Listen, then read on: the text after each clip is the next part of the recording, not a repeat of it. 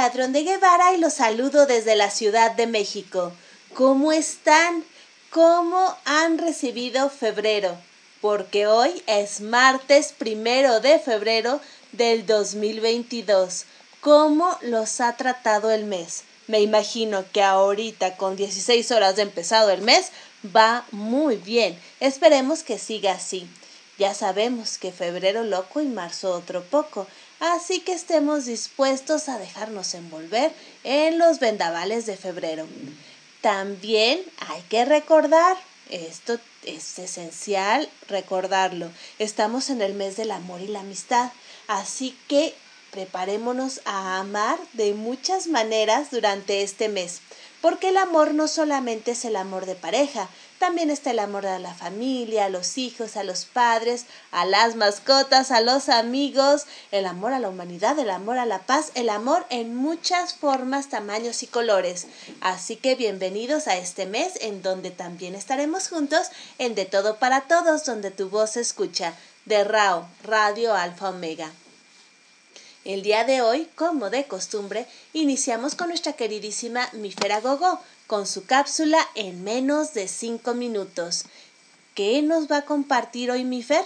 Seguramente algo con lo que podamos reflexionar, detenernos un minuto y pensar. Los dejo con Mifer.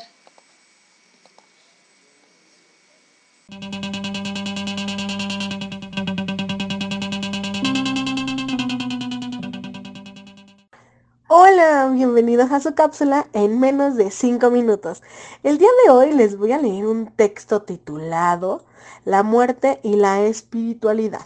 Dice así, la muerte, como inevitable compañera de vida y que es la que culmina con el desarrollo del ser humano, está engranada con el componente espiritual y por la manera en que hemos vivido. La vida va a estar matizada por el grado de espiritualidad alcanzando durante esta vida. Hay un dicho bien sabio que dice que el que bien vive, bien muere. Cuando el ser humano entiende que la vida es algo transitorio, temporal y que somos ave de paso, refleja por lo general su alto grado de espiritualidad. A menudo la espiritualidad se confunde con la religiosidad, las personas espirituales pueden ser buenos religiosos, pero las personas religiosas no necesariamente son espirituales. La espiritualidad permite al ser humano trascender más allá de la mente y el cuerpo, conectando con la verdadera esencia del ser. Es la responsable del modo como se vive y de la forma de interactuar con la familia humana el sentido del humor y la creatividad desplegada por la persona espiritual sirve de preparación para las pequeñas, medianas y grandes pérdidas con las que la vida nos reta por el hecho de simplemente de estar vivos. Entre ellas, la pérdida mayor ante una enfermedad terminal, la muerte de un ser querido o la propia. Ante una enfermedad terminal e independientemente del escenario, la espiritualidad entra en juego para dirigir las energías a la sanación del ser, en vez de la curación, a vivir día a día con la mayor calidad de vida, a poner la casa en orden, a perdonar y ser perdonados, a amar y ser amados, y a prepararse o a ayudar a otros para la muerte que se aproxima. Ante la muerte de un ser querido, la espiritualidad facilitará el arduo camino del duelo, que es el proceso normal ante la pérdida. El duelo se recorrerá sin antrechos, sin prisa, pero sin pausa, con el convencimiento de que el amor trasciende dimensión y tiempo, y que la persona fallecida siempre permanecerá en el recuerdo y en el corazón, la espiritualidad, así como la muerte, se convierten en grandes maestras de vida. Este texto fue escrito por Aida Pagán. Y bueno, recuerden y espero que les haya gustado mucho este texto. Eh, recuerden que la felicidad es tan importante como nuestra salud mental y la solidaridad. Les mando un abrazo, un abrazo enorme a donde quiera que me escuchen y les agradezco, en especial a Gaby, por darnos un espacio en su programa para compartir un poco de mí. También aprovecho para invitarlos a conocernos y vernos en Facebook algunos días en Podcast de Construcción, donde Gaby también es, es conductora en especial los jueves a las 8 de la noche en la misma plataforma para que escuchen al psicoterapeuta Rubén. Y bueno, una servidora va a estar aquí con ustedes siguiendo en la cápsula en menos de 5 minutos.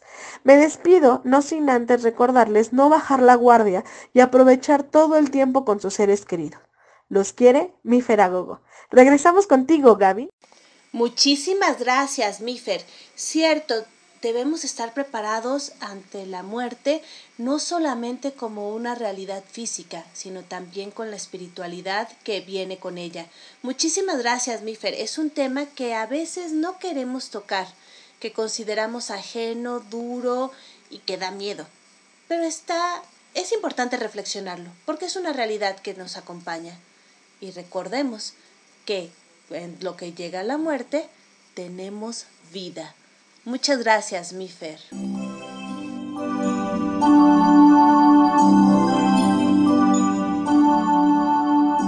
Continuamos en De Todo para Todos, donde tu voz se escucha.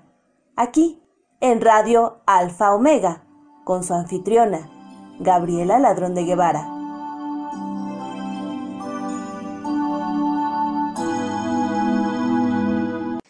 Es un gusto para mí continuar con ustedes aquí en la vida cotidiana. En De todo para todos, donde vemos cosas de la vida cotidiana, donde la magia llega al convertir pequeñas situaciones cotidianas en extraordinarias. ¿Y cómo las convertimos? Hay muchas maneras. Una de ellas es la ciencia.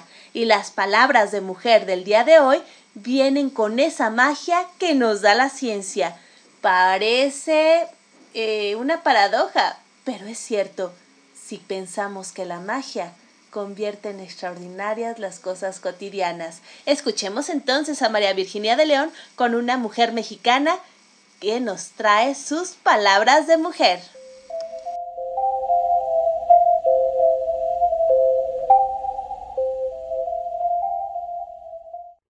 Muy buenas tardes.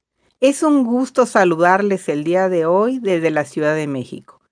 Soy María Virginia de León y les traigo palabras de mujer. Es un gran honor y placer hablar el día de hoy de la doctora Julieta Fierro, mujer destacada que tiene el nombramiento de investigador titular del Instituto de Astronomía de la UNAM y es profesora de la Facultad de Ciencias. Ocupa la silla vigésimo quinta de la Academia Mexicana de la Lengua. Es miembro correspondiente de la Real Academia Española desde el 21 de abril de 2005 y es miembro del Sistema Nacional de Investigadores en el máximo nivel. Nació el 24 de febrero de 1948 en la Ciudad de México. Realizó sus estudios elementales en el Liceo Franco Mexicano y la preparatoria en la Universidad Motolinía. Estudió la licenciatura en física y la maestría en astrofísica en la UNAM. Es una científica en el área de la astronomía, ampliamente reconocida como una importante divulgadora de la ciencia, en particular de la astronomía. Realizó una serie de televisión llamada Más allá de las estrellas, que obtuvo el primer lugar de video científico en México en 1998. Fue directora general de divulgación de la ciencia de la UNAM en el periodo comprendido entre el 17 de marzo del año 2000 y enero de 2004. Es presidenta de la Sociedad Mexicana de Museos y Centros de Ciencia y de la Academia Mexicana de Profesores de Ciencias Naturales. Ha escrito 40 libros, de los cuales 23 son de divulgación científica y decenas de artículos en diversas publicaciones. Uno de sus escritos se publicó en Maya. Participó en la realización de la Sala de Astronomía de Universo, mismo del que fue directora, y el Museo Descubre de Aguascalientes. Colaboró en la creación de un Museo de Ciencias en Puerto Rico y de los observatorios McDonald en Estados Unidos y Sutherland en Sudáfrica. Es investigadora del Instituto de Astronomía de la UNAM y profesora de tiempo completo de la Facultad de Ciencias de esta misma universidad. Diversas bibliotecas, planetarios y laboratorios llevan su nombre. La Sociedad Astronómica de San Luis Potosí lleva su nombre desde 2004 y pretende continuar su labor de divulgación científica. Julieta Fierro se dedica a la divulgación de la ciencia ha trabajado para exposiciones en museos, escrito libros de artículos, participa en programas de radio y televisión, diseña talleres de ciencia y dicta conferencias. Ha recibido numerosos galardones nacionales e internacionales, como el Premio Kalinga de la UNESCO, el Couple Roberts y las medallas Primo Robis, la de la Asamblea de Representantes del Distrito Federal, la Benito Juárez y la Omesíhuatl. Julieta Fierro Gozman es actualmente presidenta de la Comisión 46, dedicada a la enseñanza de la astronomía de la Unión Astronómica Internacional y miembro de la Sociedad Astronómica del Pacífico. También es presidenta de la Sociedad Mexicana de Museos y Centros de Ciencia y de la Academia de Profesores de Ciencias Naturales. Ha incursionado en labores de educación mediante la producción y realización de diversas series televisivas para la educación a distancia dirigidas a la enseñanza media y básica. Por la calidad de su trabajo en este rubro, fue asignada por la ONU para la elaboración de los programas básicos internacionales de astronomía. Además, presidió la Comisión de la Unión Astronómica Internacional. También ha recibido el Premio Nacional Científico en 1998 y la Medalla al Mérito Ciudadano de la Asamblea Legislativa del Distrito Federal. Ha dictado centenares de conferencias y diseñado numerosos talleres de ciencia para niños, con el propósito de hacer llegar el mundo de la ciencia a un gran número de personas. Participó en la realización del Museo Descubre de Aguascalientes así como en la remodelación de la sala de astronomía del Museo de Ciencias Naturales. Escribe diariamente por lo menos una página de alguno de sus libros, boletín o artículo de divulgación, especialmente si el destinatario son los niños, aunque juzga también importante divulgar la ciencia para el público en general.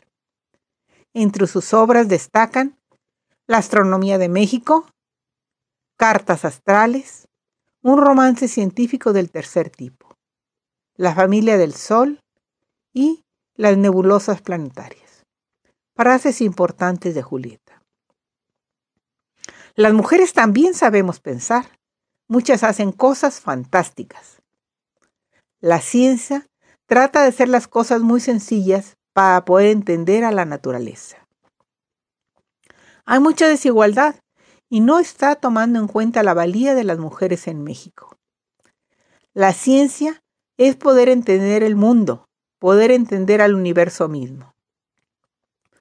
Las pandemias nos hacen revalorar lo que estamos a punto de perder.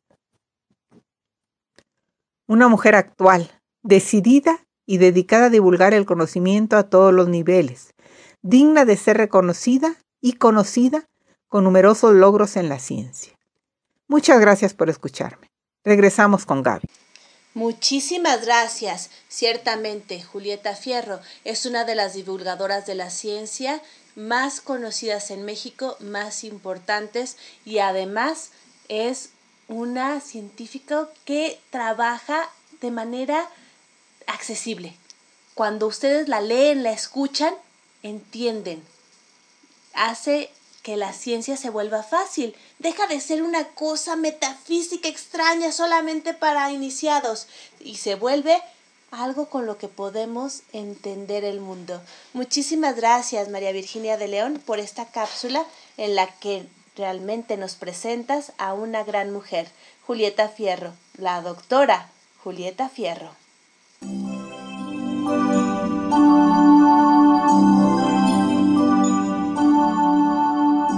Continuamos en De Todo para Todos, donde tu voz se escucha. Aquí, en Radio Alfa Omega, con su anfitriona, Gabriela Ladrón de Guevara.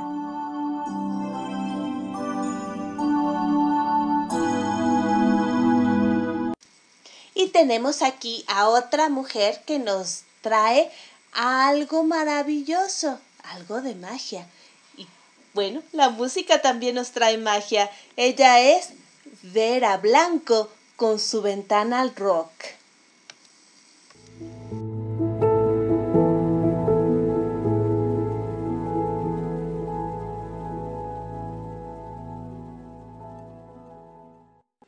Muy buenas tardes. Soy Vera Blanco con una nueva cápsula para una ventana al rock. El día de hoy les voy a hablar de Johnny Laboriel, nombre artístico de Juan José Laboriel López, nacido en el Distrito Federal, actualmente Ciudad de México, el 9 de julio de 1942.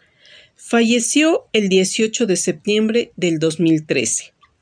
Fue un cantante de rock mexicano de ascendencia hondureña junto a artistas como Angélica María, César Costa, Enrique Guzmán, Alberto Vázquez y Manolo Muñoz, formó parte de la época de oro del rock and roll en México.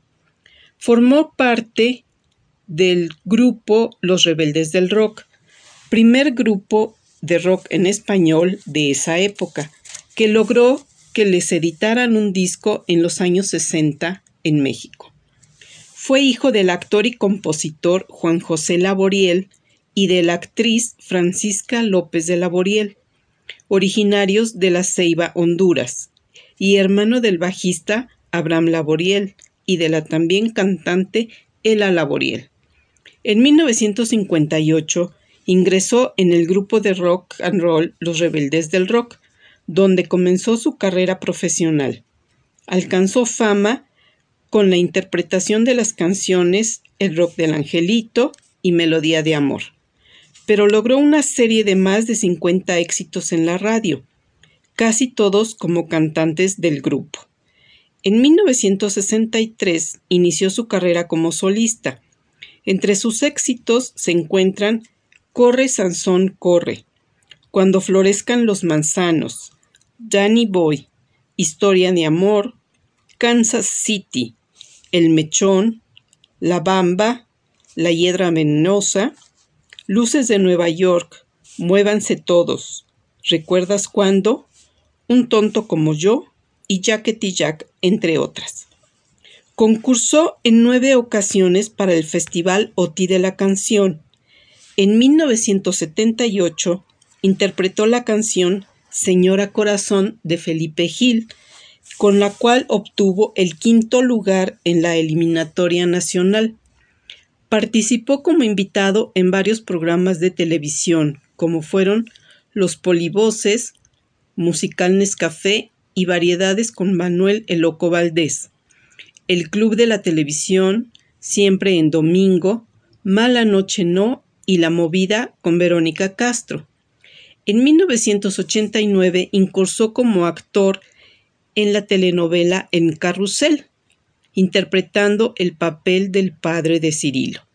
En 1999 fue invitado a participar en la banda sonora original de la película mexicana Todo el Poder, acompañando vocalmente a Alejandro Rosso de la banda mexicana Plastilina Mosh.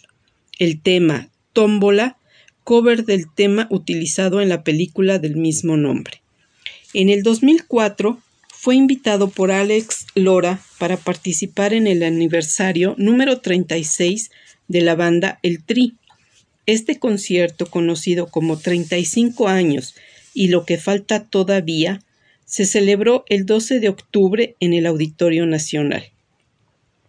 En 2006 fue invitado por Luis Álvarez, el Aragán, para participar en el aniversario número 16 de la banda El Aragán y compañía. Este concierto se celebró el 3 de noviembre del 2006 en el Teatro Metropolita.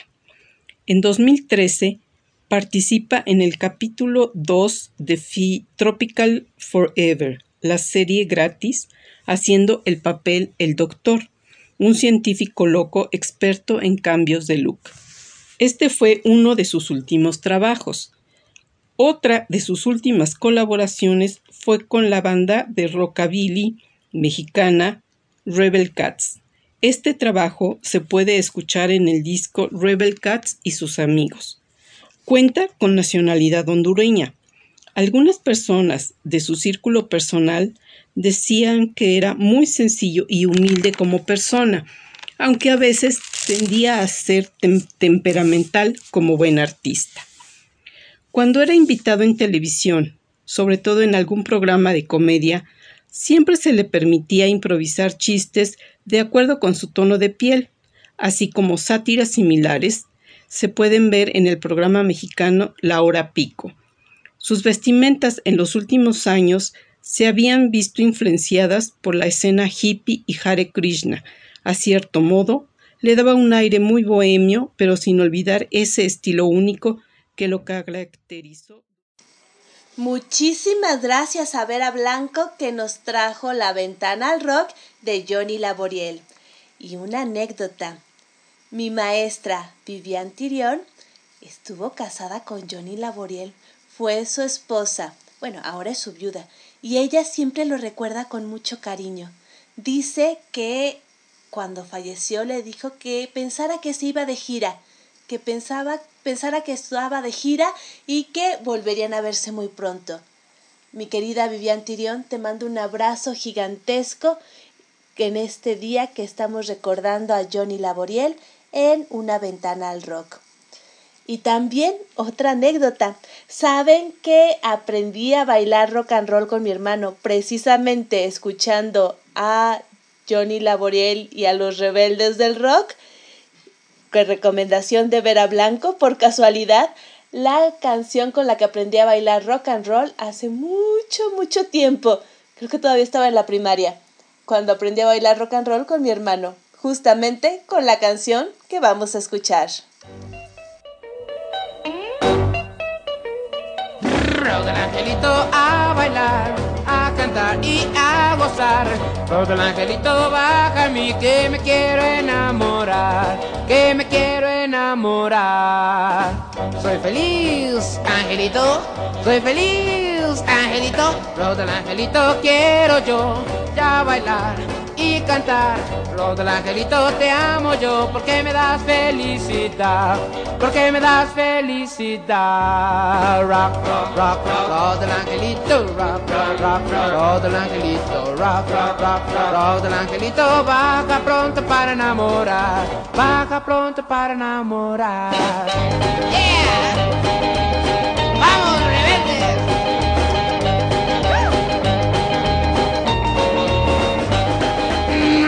Angelito baja ya, baja ya, pero baja ya. El angelito baja ya, que me voy a enamorar, que me voy a enamorar. Rock, rock, rock, angelito, rock, rock, rock, rock, del angelito, rock, rock, rock, rock del angelito baja pronto para ya gozar, baja pronto para ya gozar. Soy feliz, angelito, soy feliz, angelito, rock del angelito a bailar, a cantar y a gozar. Rock del angelito baja a mí que ya me voy a enamorar, que ya me voy a enamorar. Rock, rock, rock, rock, rock del angelito, rock, rock, rock, rock, del angelito, rock, rock, rock, rock del angelito, baja pronto para enamorar, baja pronto para enamorar, baja pronto para enamorar, baja pronto para ¿Qué tal? Escuchamos el rock del angelito con los rebeldes del rock, en la voz de Johnny Laboriel. Así, con esa canción aprendí a bailar rock and roll hace mucho, mucho tiempo con mi hermano. y aprendimos hasta hacer piruetas. Ahora quién sabe cómo nos salgan, pero en aquel entonces éramos muy ágiles y ligeros. Gracias por sus comentarios. Cielo nos manda saludos y nos desea una feliz emisión. Muchísimas gracias, Cielo. También comenta acerca de la cápsula de mi Feragogo. Excelente cápsula, felicidades. También Cielo nos dice, muy buena cápsula, María Virginia de León, felicidades. María Elena Cano, buenas tardes a todos y nos desea feliz emisión. También Lucy, eh, Lucy Trejo nos dice, me encantan los rebeldes, bravo. Y también me amo las amo los cuentos de Vivian Tirión, la que cuenta. Muchísimas gracias, gracias por sus comentarios. También tenemos saludos de Andy Kikiyale de Monterrey, Nuevo León, México. Saludos de Kitty Seguí desde Puebla. Un abrazo, Kitty, qué gusto que nos estés escuchando. También Cielo nos manda palomitas y María Virginia de León dice, excelente cápsula la de Vera Blanco. Es un gusto oír esa ventana al rock. Cierto, la ventana al rock de Vera Blanco es muy buena. Muchísimas gracias. Y pues continuamos aquí con algo más, una sorpresa que tenemos. Nuestra queridísima doctora Fiona nos trae novedades. Información importante. Estamos con la colecta de tapitas para la pequeña Melisa ya está el calendario del mes de febrero que es por fechas, más el otro calendario de acopio permanente vigente al 19 de marzo. Busca el más cercano para llevarlas y ayúdanos a ayudar a la pequeña Melisa para sus quimioterapias. Y recuerda que si la vida te da tapitas, no las tires. Y come frutas y verduras. Gracias.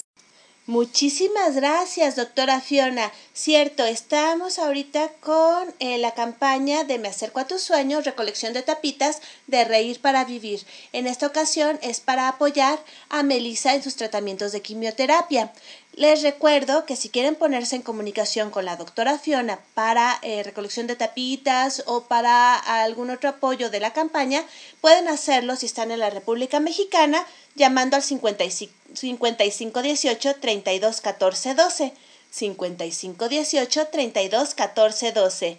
Si están fuera de la República Mexicana, añadimos la clave helada más 52 55 18 32 14 12 más 52 55 18 32 14 12. Muchísimas gracias, doctora Fiona. Y recuerden, quien ayuda a reír, ayuda a vivir.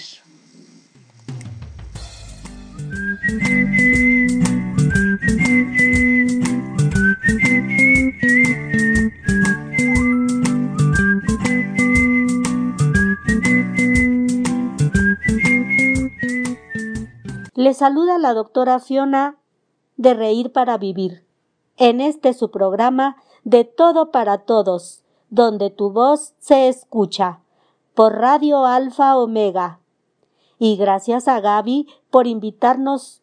Muchas gracias. Hoy les hablaré del poder del amor. Cuando te valoran y te quieren, el amor es tan potente que disipa esos velos de la tristeza que están anclados en el corazón del ser humano.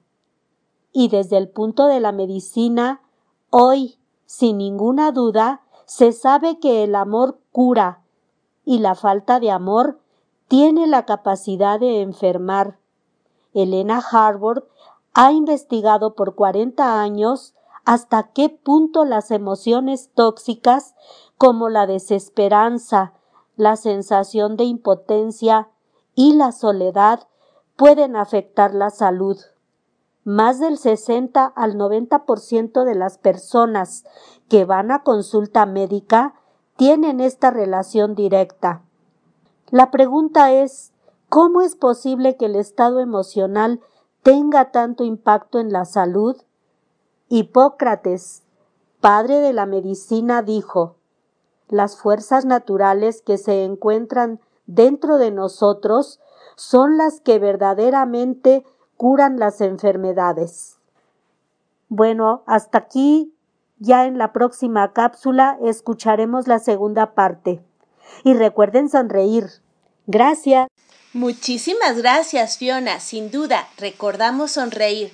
porque también es, es importante que cuando sonreímos, además de que, como nos ha dicho Fiona, nos rejuvenecemos, los músculos de la cara trabajan, nuestro cerebro produce eh, endorfinas para sentirnos mejor, también cuando sonreímos, nos sonríen de regreso. Y puede ser que esa sonrisa sea en el mismo espejo, pero al fin y al cabo la recibimos de regreso. Es una de las cosas maravillosas de la sonrisa y los abrazos, que no se puede dar uno sin recibir otro a cambio. Muchísimas gracias, Fiona, por esta hermosa cápsula y seguramente en la siguiente sabremos más acerca de cómo nuestro cuerpo reacciona a los estímulos externos y cómo afecta esto nuestra salud. Muchas gracias, Fiona.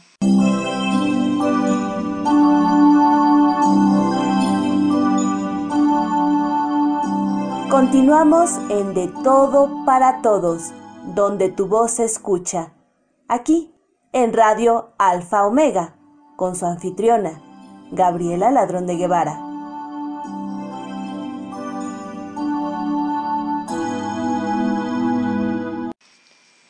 Hablando también de cómo nosotros construimos nuestros recuerdos, nuestra felicidad y cómo cuando vemos hacia atrás podemos traer a la vida eso que vivimos y quizás reconstruirlo, tenemos a nuestra queridísima Walu Rubalcaba, que nos trae hoy recuerdos de su abuelo.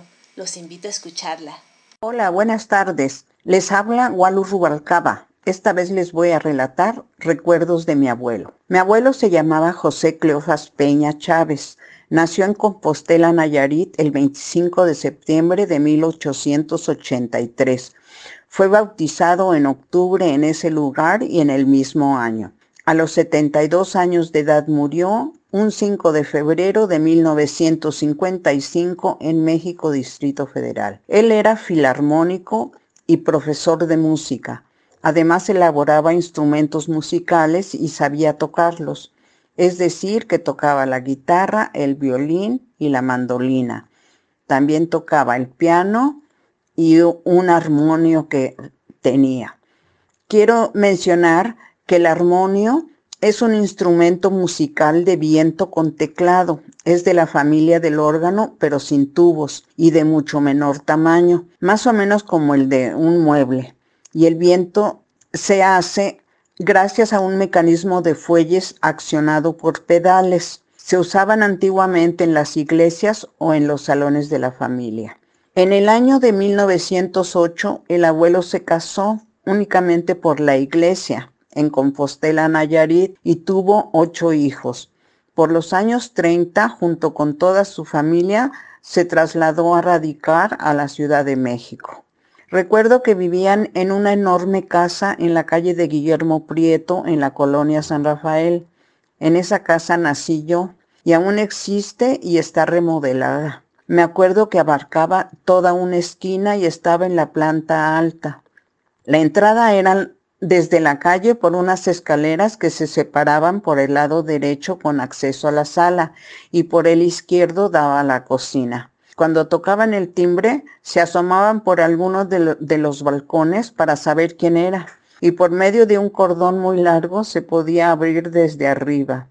En el recoveco de las escaleras el abuelo tenía un banco de carpintería y todos los materiales y herramientas para hacer sus instrumentos, por lo que a nosotros los pequeños nunca nos dejaban entrar ese sitio, asustándonos de que había una mulita que no quería a los niños. Así es que cuando subíamos o bajábamos, las escaleras, lo hacíamos corriendo para que no nos alcanzara la mulita. Conforme pasaron los años, los ocho hijos se fueron casando. Fue entonces que mis abuelos llegaron a tener 45 nietos. Y mi abuelo acostumbraba los domingos a formarnos en fila. No a todos los primos, éramos aproximadamente como unos 15 y nos daba a cada uno una moneda de 20 centavos. E inmediatamente corríamos a la tienda de doña Manuelita a comprar dulces, pirulíes, lagartijas de gomita, botellitas de azúcar que tenían un líquido que sabía licor y muchas, muchos dulces más, pues algunos de ellos costaban un centavo. Recuerdo que muy seguido hacían reuniones y en los preparativos enceraban el piso de la sala y a mis primos y a mí nos ponían a patinar con los pies envueltos en trapos para lustrar las duelas. También el abuelo nos enseñaba con su armonio las canciones de su inspiración que íbamos a interpretar en el festejo. Recuerdo una que se llamaba Margaritas que decía, Margaritas, Margaritas, qué bonitas flores son. Son tan blancas, tan bonitas que parecen de algodón. Y al verlas tan bonitas se te alegra el corazón. Al final de su vida, mi abuelo vivió en una quinta en la colonia Clavería y no recuerdo el motivo por el que yo estuve presente ese día que murió. Y guardo en mi memoria su imagen sentado en su cama y en paz. Estos fueron algunos recuerdos de mi abuelo y próximamente, si me permiten, les compartiré los de mi abuela. Muchas gracias y afectuosos saludos, mi querida Gaby Ladrón de Guevara. Muchísimas gracias, Walu. Gracias por compartir con nosotros tus recuerdos. Esa es una parte importante de quiénes somos, nuestros recuerdos. Recordemos también que cada uno es una persona museo y que los recuerdos, nuestros recuerdos familiares, son patrimonio inmaterial de nuestra familia y transmitirlos es una manera de que siempre permanezcan vivos. Muchísimas gracias, Walu. Y continuamos con sus eh, saludos. Cielo nos dice, muchas gracias, doctora Fiona, por compartir felicidades. También Katy Gómez nos dice, me encanta la doctora Fiona, dan ganas de abrazarla cada que escucho su cápsula. ¿Cuándo va a estar recogiendo tapitas en el Metro Shola? Eh, me parece que va a estar en el Metro Shola el viernes de la semana que entra, el viernes 11. Ah, de todas maneras, ella nos avisará antes, pero no te preocupes, Katy va a estar seguramente recolectando tapitas en Metro Shola en alguna eh, viernes de febrero. También Lucy Trejo nos dice, excelentes tips de la doctora Fiona. Se nota que es una persona que vive de buen humor. Muchas gracias, le vamos a decir, qué bonita idea. También tenemos a eh, María Virginia de León que comenta, muy bellos recuerdos los de Gualu. Qué bueno que los comparte con nosotros. Muchísimas gracias, cierto, siempre es un placer escuchar los recuerdos de los demás y también imaginarnos cómo fue su vida, qué hicieron y también tratar de adentrarnos en lo que fue la vida de nuestros propios familiares. María Elena Cano también manda saludos a la doctora Fiona. Bueno, pues seguimos con las recomendaciones de Vera Blanco en la música. Escuchamos, bueno, vamos a escuchar a los rebeldes.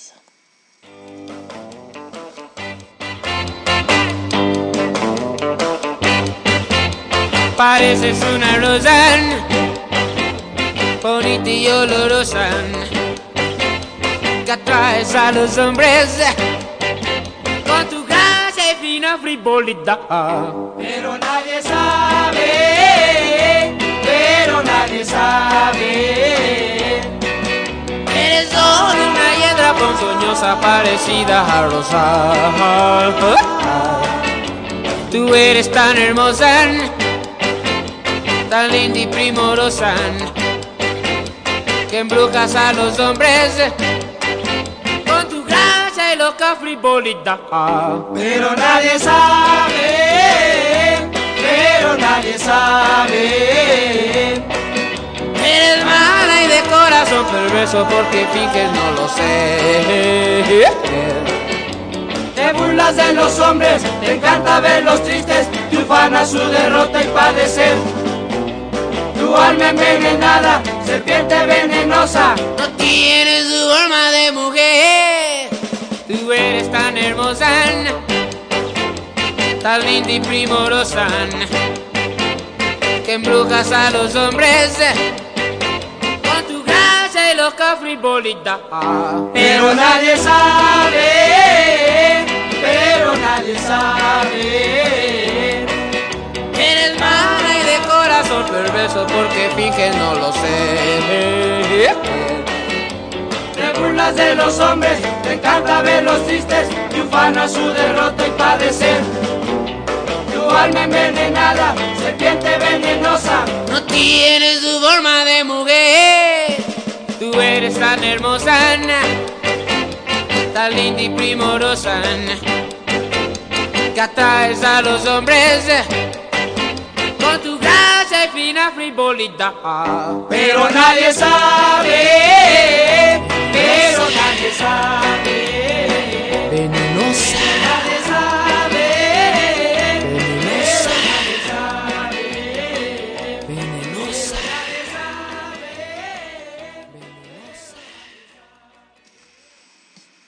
Escuchamos La Hiedra Venenosa con Los Rebeldes del Rock y la voz de Johnny Laboriel, recomendación de Vera Blanco en su ventana al rock.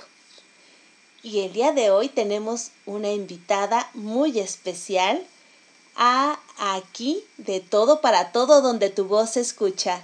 Ella es Laura Olivia Alfonso, escritora, docente y promotora cultural. Bienvenida, Laura, ¿cómo estás? Hola Gaby, pues buenas tardes, un gusto estar con ustedes y, saludando aquí a todas las personas que nos escuchan. Muchísimas gracias. El día de hoy, además de eh, presentarse como docente, como escritora, Laura nos va a presentar su libro más reciente, El docente que el mundo necesita. Pero bueno, no nos adelantemos, primero dejemos que Laura se presente. Platícanos, ¿quién es Laura Olivia Alfonso? Bueno, pues es una mujer, voy a hablar en tercera persona, muy luchadora, muy comprometida con, con, las causas, con la vida, con las causas sociales. Por eso me emocionó mucho oír lo de las tabitas, porque nosotros estamos también reuniendo tabitas o todo esto de re recuperar las historias ancestrales. Realmente creo que tenemos muchas cosas en común. Estuve escuchando el programa muy atenta. Entonces, pues Laura es parte de eso, de sus ancestros, de comprometerse mucho por las cosas sociales, por los asuntos literarios, eh, por creer que este mundo pues puede ser cada día mejor y que depende de cada uno de nosotros. Eh, es alguien que también ama la naturaleza, que le gusta mucho estar en, donde, sobre todo donde hay montañas, porque bueno, yo vivo en San Cristóbal de las Casas Chiapas, estamos a 2.300 metros sobre el nivel del mar, un poquito más alto que la Ciudad de México, y estamos rodeados de montañas, entonces me gusta mucho la montaña y, me inspira mucho, me gustan mucho los niños, los animales. Y bueno, escribir, eso es mi pasión indudablemente, ¿no? Creo que, que eso soy, ¿no? Y además eres eh, como académica muy activa. Cuéntanos de esa parte de ti. Fíjate que casi nadie me había hecho esa pregunta, me gusta mucho porque desde que yo era muy joven empecé a trabajar como docente auxiliar. Yo tenía 18 años y empecé a trabajar aquí en San Cristóbal en una escuela que tenía un sistema alemán que se llama Waldorf. Yo era maestra asistente y me gustaba muchísimo porque esa, esa pedagogía se basa en educación a través del arte. Entonces, pues justamente a mí me tocaba la parte artística, yo estaba acompañando a los docentes y a los niños y era muy lindo. Y creo que desde muy joven descubrí esta parte de ser docente. Posteriormente empecé a trabajar pues en muchas diferentes instituciones y en muchos niveles. He trabajado desde kinder hasta posgrado y fíjate que ha sido parte muy importante de mi vida. De hecho, ni siquiera entiendo, entiendo mi vida sin, la educación porque siempre he estado inmersa en ella. Y bueno, finalmente pues estudié, soy pedagoga, soy psicóloga y tengo pues algunas especialidades ahí en, en las áreas y todos los días estamos activas con los alumnos, con las alumnas, trabajando, transmitiendo, construyendo y, y, la verdad pues tengo muy buena retroalimentación y creo que eso es parte importante, ¿no? No solamente lo que yo supongo, sino esta retro, retroalimentación que recibo a través de ellos. Y bueno, esa es una experiencia muy linda. Por eso vale la pena siempre llegar al trabajo y ver a, a todos los alumnos, digo ahora, y entonces construimos juntos pues lo que lo que nos corresponde en esa ocasión no esa es una parte de verdad muy linda de la vida. Así es. Y además estás también muy activa como investigadora Sí, eh, ya sabes que ahora en las universidades pues tenemos esta parte importante de investigación. Bueno, yo, soy trabajo para la Universidad Autónoma de Chiapas y bueno, tenemos este bloque de investigar y me gusta mucho hacerlo con, con los estudiantes y las estudiantes porque tienen ideas fantásticas. Eh, a veces es solo cuestión de dar alguna idea y de preguntar qué, qué, qué proponen ellos y ellos pues van saliendo las ideas mismas. Ahorita justamente una de mis alumnas está haciendo una guía digital, yo enseño alemán, y, y la guía quedó de verdad maravillosa. Yo solamente di ideas y fui dando puntos de apoyo, pero todo el trabajo fue de ella. Y entonces esta parte de creación y de investigación, ahorita tenemos también por ahí investigaciones sobre cómo es la educación post-COVID. Y los chicos están muy activos, bueno, los chicos y las chicas en general, ¿no? La verdad es muy, muy lindo acompañarles y ver cómo podemos ir transmitiendo el conocimiento, pero también creando puntos de vista diferentes, ¿no? Y nuevas perspectivas a través de la investigación. Así es, Gaby. Sobre todo lo que comentas es muy importante, el escuchar las voces del aula, el participar, crear una comunidad de aprendizaje que creo yo que es esencial, sobre todo en este momento de, de nuestra vida como docentes, como estudiantes, como aprendientes continuos, el entender que las comunidades de aprendizaje se retroalimentan entre, entre sí, que todas las voces del aula valen. Sí, justamente creo que esto es lo que tenemos que retomar y fue una de las partes que retomé en el libro porque muchas veces se tiene la idea que el maestro es el que construye todo y no. Es un intercambio siempre de información, de dar y recibir y finalmente los estudiantes siempre brindan ideas nuevas que refrescan todo lo que nosotros podamos traer. Además, ir haciendo esa cadenita pues nos va uniendo con la comunidad y también eh, haciendo parte de ella, que yo creo que finalmente pues ese es el objetivo, que no solo nos quedemos en la institución, sino que salgamos y seamos parte del cambio y de la realidad. Fíjate que dentro de esto, eh, ahorita y juntando ideas, por ejemplo, nosotros, eh, bueno, planteé con los alumnos una idea ahí de, de, que hiciéramos trabajo social y que eso tuviera alguna, alguna calificación mínima, tres décimas, punto en el semestre, una calificación mínima, tres décimas de 100. Pero al final de cuentas la calificación ni siquiera fue lo importante porque empezamos con actividades sociales como llevar pan al hospital y café para las personas que estaban afuera esperando a sus enfermos o ir a ver a los asilos de ancianos a las personas que necesitaban compañía y leerles algún cuento historia o hacer alguna actividad con los niños de la calle y los estudiantes de verdad que participaron de maneras, híjoles, maravillosas, ¿no? Y muchas ideas empezaron a surgir de ellos en sus propios lugares de origen porque no todos vienen de la ciudad, muchos son de otras partes del estado. Entonces, muy, muy linda experiencia, ¿no? Sobre todo eso, que una vez que se involucran, que, que toman como propio el proyecto, pueden hacer maravillas. Si los estudiantes pueden hacer muchísimas cosas, solamente es que, que les demos la oportunidad. Eh, un pequeño paréntesis, por ejemplo, Walu Rubalcaba, a quien escuchamos el día de hoy, fue mi estudiante y ahora está recopilando los recuerdos. Ella entró a la universidad eh, después de jubilarse, porque su sueño había sido estudiar, estudiar una carrera universitaria, y bueno, ahora comparte aquí con nosotros sus recuerdos familiares.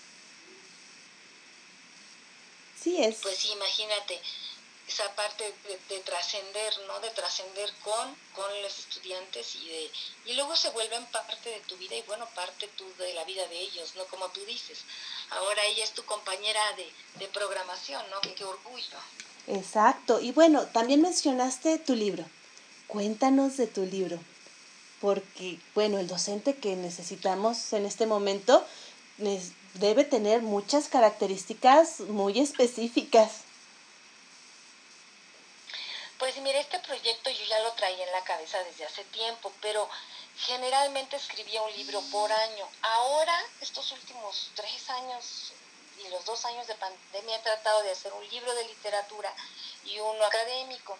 Y este libro pues, fue el libro académico que presenté el año pasado. Te digo, yo ya lo traía en, en la cabeza desde hace mucho tiempo y fui como sumando las partes Y como tú dices, pues justamente empecé a hablar del docente como persona, ¿no? Para mí esto era un asunto esencial.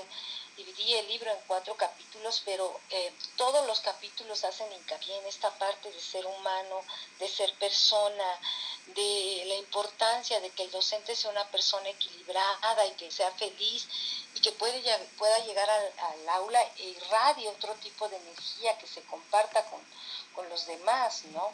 Luego también hablo del docente pues como ciudadano, como enseñante, como aprendiente, como investigador.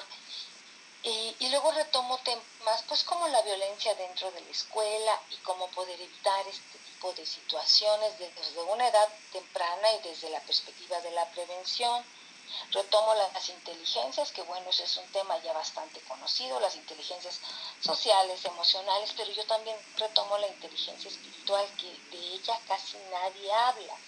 Y bueno, tengo la fortuna de, ser especialista en neurociencias, entonces luego me voy al cerebro y al trabajo con las emociones, lo que es la, neuro, la neurodidáctica, cómo el cerebro va funcionando cuando aprendemos, qué estimule el aprendizaje, em, cómo, cómo podemos resolver problemas desde antes que se generen. Hablo también un poco de bioética, de, efectos. Hay, una, hay un escritor que me gusta mucho que se llama La Escuela como Espacio de Vida, él se llama Francesco Nucci, y lo retomo. Y luego yo hago una propuesta, Gaby. Al final dije yo, bueno, está todo muy lindo el análisis y, la, y, la, las propuestas, pero yo, yo hice, estoy formando, comenzando a formar un grupo que se llama Maestros FIT, que es formador integral y transformador, que justamente creo que eso es un docente, es un formador que transforma y que trabaja integralmente con, las personas que le rodean, ¿no? Entonces, esa es mi propuesta final, que podamos hacer un grupo en un momento dado de docentes donde las personas puedan entender que no, no solamente es el acto de comunicar conocimiento, sino el acto de ser y el acto de trascender eh, justamente esto que llamamos educación, ¿no? De decir qué más te puedo dar yo de mí para, para mejorar tu vida y para acompañarte a que también seas más feliz y una mejor persona, ¿no? Eso me, me importaba mucho eso justamente. Y yo creo que la parte esencial es que no pierdes de vista que el docente es persona, que trabaja con personas, que puede crear redes con otros docentes que también son personas. Puede sonar así como que es lo más obvio del planeta, todos los docentes son personas y los estudiantes también. A veces se nos olvida, lo vemos como como una figura que, de autoridad que no tiene sentimientos o como un número, como un bloque, a, a, los profesores como un bloque y se nos olvida que son personas, o a los estudiantes como un número de lista, como una matrícula o como un bloque. Y son personas igual con deseos, anhelos, planes, un pasado y, y experiencias que los marcan para que lleguen al aula y lo que se vive en el aula es el resultado de lo que han pasado en sus experiencias educativas. Sí, exactamente, es todo un, todo un constructo ¿no? que ellos traen atrás. Uno no llega y, encuentra algo que está vacío, encuentra algo que ya está lleno, ¿no? Y justamente es eso, enseñarles pues cómo optimizar sus recursos, no solo de manera, de manera académica, sino también de manera personal y decirle, yo siempre les hago la pregunta, siempre les pregunto, bueno, al final de cuentas, ¿qué, ¿qué, esperas tú? Y siempre llegamos a la conclusión de que todo el mundo lo que quiere pues es ser feliz, ¿no? Y vivir en paz. Entonces, eh, pues a través de qué llegas a eso. Y entonces, ¿cómo pones tú tus escalas de valores para también incluir eso en, en lo cotidiano y que no solamente se vuelva, como tú dices, el acto intraáulico de la educación? Eh, de, la transmisión de conocimiento, sino pues toda una situación integral en donde ellos estén contemplados desde todos los ámbitos. Y la verdad es muy bonito porque se vuelve como un tipo de hermandad, fíjate que así lo siento, donde tú conoces a tus alumnos, a tus alumnas, sabes pues un poco de sus familias, de sus lugares de origen. A veces ellos también tienen pues necesidades este, psicológicas fuertes. Y bueno, en mi caso tengo la bendición de ser psicóloga también y acuden a mí y me preguntan y, dialogamos. Entonces se vuelve, se vuelve una, un tipo de relación muy diferente, ¿no? Y creo que eso es lo que nuestro mundo necesita justamente porque pues estuve platicando con muchos docentes en muchos lugares del mundo y recopilando las ideas y diciendo, bueno, ¿qué necesitamos aquí y allá? Y al final de cuentas, curiosamente, en todo el mundo necesitábamos casi lo mismo, ¿no? Es como si hubiéramos perdido esa humanidad, como dices tú, y necesitamos recuperarla. Entonces creo que pues eso sería la base de este libro, ¿no? Y bueno, también considerar que nosotros como docentes de lenguas tenemos la ventaja de que nuestra misma asignatura se presta a ese tipo de intercambios. Entonces creo que podemos crear estas comunidades con mayor facilidad que por ejemplo en una clase de química, de física, aunque no, no es imposible, en definitiva no. Sí, por supuesto, creo que el hecho de que manejemos pues todo esto desde la lengua y la cultura nos da la opción de acercarnos quizás de otras maneras, ¿no? Diferentes, pero independientemente de eso, yo creo que esta calidad humana y esto me intereso por ti independientemente de lo que enseñes, enseño física, química, física cuántica o lo que fuese, genuinamente me interesa saber quién eres tú como alumno o alumna, ¿no? Creo que ese paso se puede dar independientemente de lo que se enseñe, pero pues indudablemente nosotros ahí tenemos una gran ayuda pues con las materias que podamos enseñar o no en la universidad, ¿no? Que tienen que ver con la enseñanza de lengua, como tú comentas. Así es. Y esa es tu parte académica, tu parte de investigadora. Pero además, como tú misma mencionaste, también escribes literatura. Cuéntanos, ¿cómo es esa eh, esa faceta de Laura? Pues fíjate que, de hecho, mi primer libro, el primer libro que publiqué, eh, se llama El pececito terapeuta y es un cuento que habla sobre autoestima de personas con capacidades diferentes. Entonces ahí fui mezclando todo porque mezclé la psicología, la pedagogía y bueno, la escritura, ¿no? Y fue muy lindo el libro, de verdad es, es un cuento muy lindo un cuento corto. Y entonces a partir de eso, pues se fueron desarrollando otras habilidades. Yo tengo que decir que yo escribo poesía desde que soy muy joven. Yo creo que yo empecé a escribir poesía como a los 13 años, muy jovencita. Y me gustaba ahí en papeles andar escribiendo esto y lo otro, ¿no? Y me gustaba también mucho llevar diarios. Creo que eso es algo muy importante, ¿no? Donde uno puede plasmar sus ideas y van quedando ahí guardadas. Em, y bueno, me, como digo, siempre me ha gustado mucho escribir. El año, el año, ah, no, este año presenté El docente que el mundo necesita y el año pasado presenté una novela que se llama Los nietos del general. Y esta novela me llevó a mí 10 años escribirla porque este, pues es una investigación sobre mi familia. Yo, yo tengo un tatarabuelo que es una persona que fue gobernador de Chiapas y que fue el único, eh, uno de los pocos chiapanecos que fue a luchar en la guerra contra Francia, que fue en el batallón Chiapas, y ahí vienen una serie de historias porque recibió algunos reconocimientos y era amigo de Porfirio Díaz. Bueno, una historia muy interesante. Y en base a eso desarrollé una novela histórica. Entonces, pues eso sí, me, realmente fue un reto y me gustó mucho ir disfrutando todas las etapas de ir creando la novela y de tener todas las referencias bibliográficas, porque hacer una novela histórica no es muy sencillo, tener toda la documentación, entrevistar gente y todo. Y bueno, creo que esto ha sido parte de lo más interesante que, he hecho. Y bueno, tengo otros libros, libros de poesía, pronto presentaré un nuevo libro de poesía, tengo libros de, de, varias facetas, pero creo que esto de hacer la novela, de recuperar mi propia historia, de armarla y de, y de presentarla, sí, y sí es un, fue un trabajo bastante, bastante intenso, digámoslo de esa manera. Pero bueno, como yo siempre he dicho, a mí lo que me salva de la barbarie pues es escribir, me gusta mucho escribir y, para mí fue un deleite, ¿no? Hacerlo. La gente dice 10 años, ay Dios mío, perdedora de tiempo, ¿no? Pudiese verlo desde esa perspectiva, pero, pero para mí ha sido algo fascinante, ¿no? Y, bueno, ya está la novela y, a mí me, personalmente me ha gustado mucho. Y no es solamente la inversión de los 10 años, es el conocer a tu familia, reconocerte, reflejarte, la investigación, toda esa parte también es, es bella y es y también es tu legado, ¿por qué no decirlo? Tu, tu patrimonio inmaterial familiar que, que queda, que sigue y que es el regalo que estás dando a tu familia. Fíjate que esa fue una de mis razones. Nosotros tenemos un archivo histórico familiar bastante resguardado, pero nadie se había dado a la tarea de, ponerse a leer todo y de ordenarlo de alguna manera. Y mucha de mi familia vive en la Ciudad de México, justamente.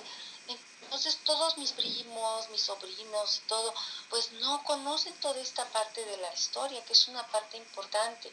Y justamente esa fue mi intención, decir, bueno, ¿cómo se recupera todo esto? Además es una historia que tiene que ver con la historia de nuestra localidad propiamente también y cómo se las transmito, cómo les digo, esto pasó y estas personas existieron y aquí están los documentos que lo prueban y aquí están las historias que cuentan y aquí hay fotos porque se le adjuntaron fotos al libro.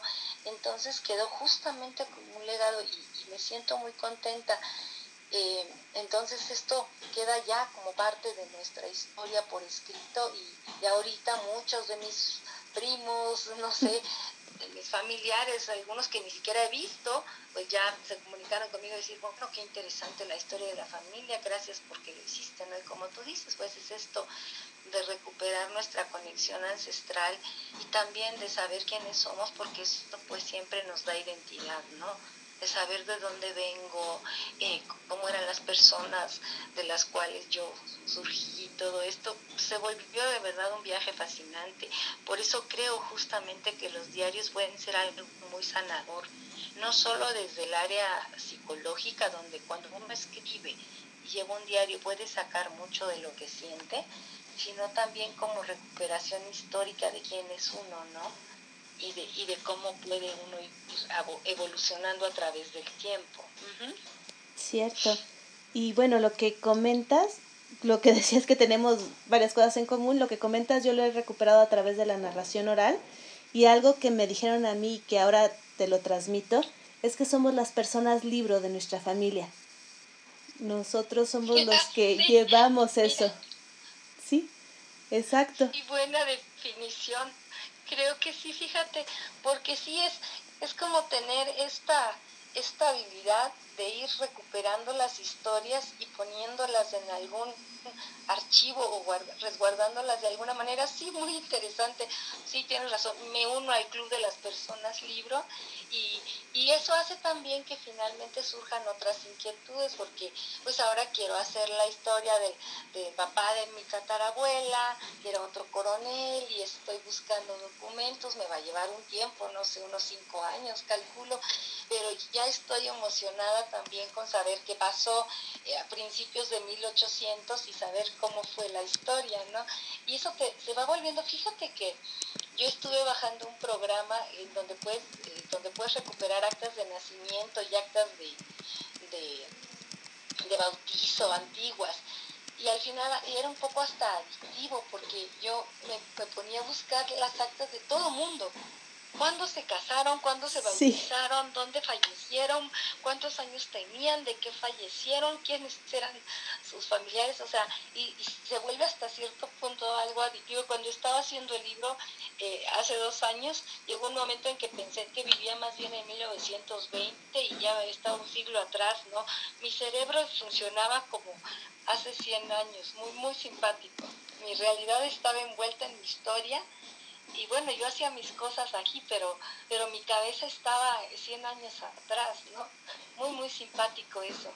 Y cuando uno descubre viendo esas actas que el nombre que siempre habías creído que tenía tu, tu bisabuelo, tu bisabuela, no es el que con el que lo registraron, ni con el que se casó, ni nada, es otro nombre completamente diferente.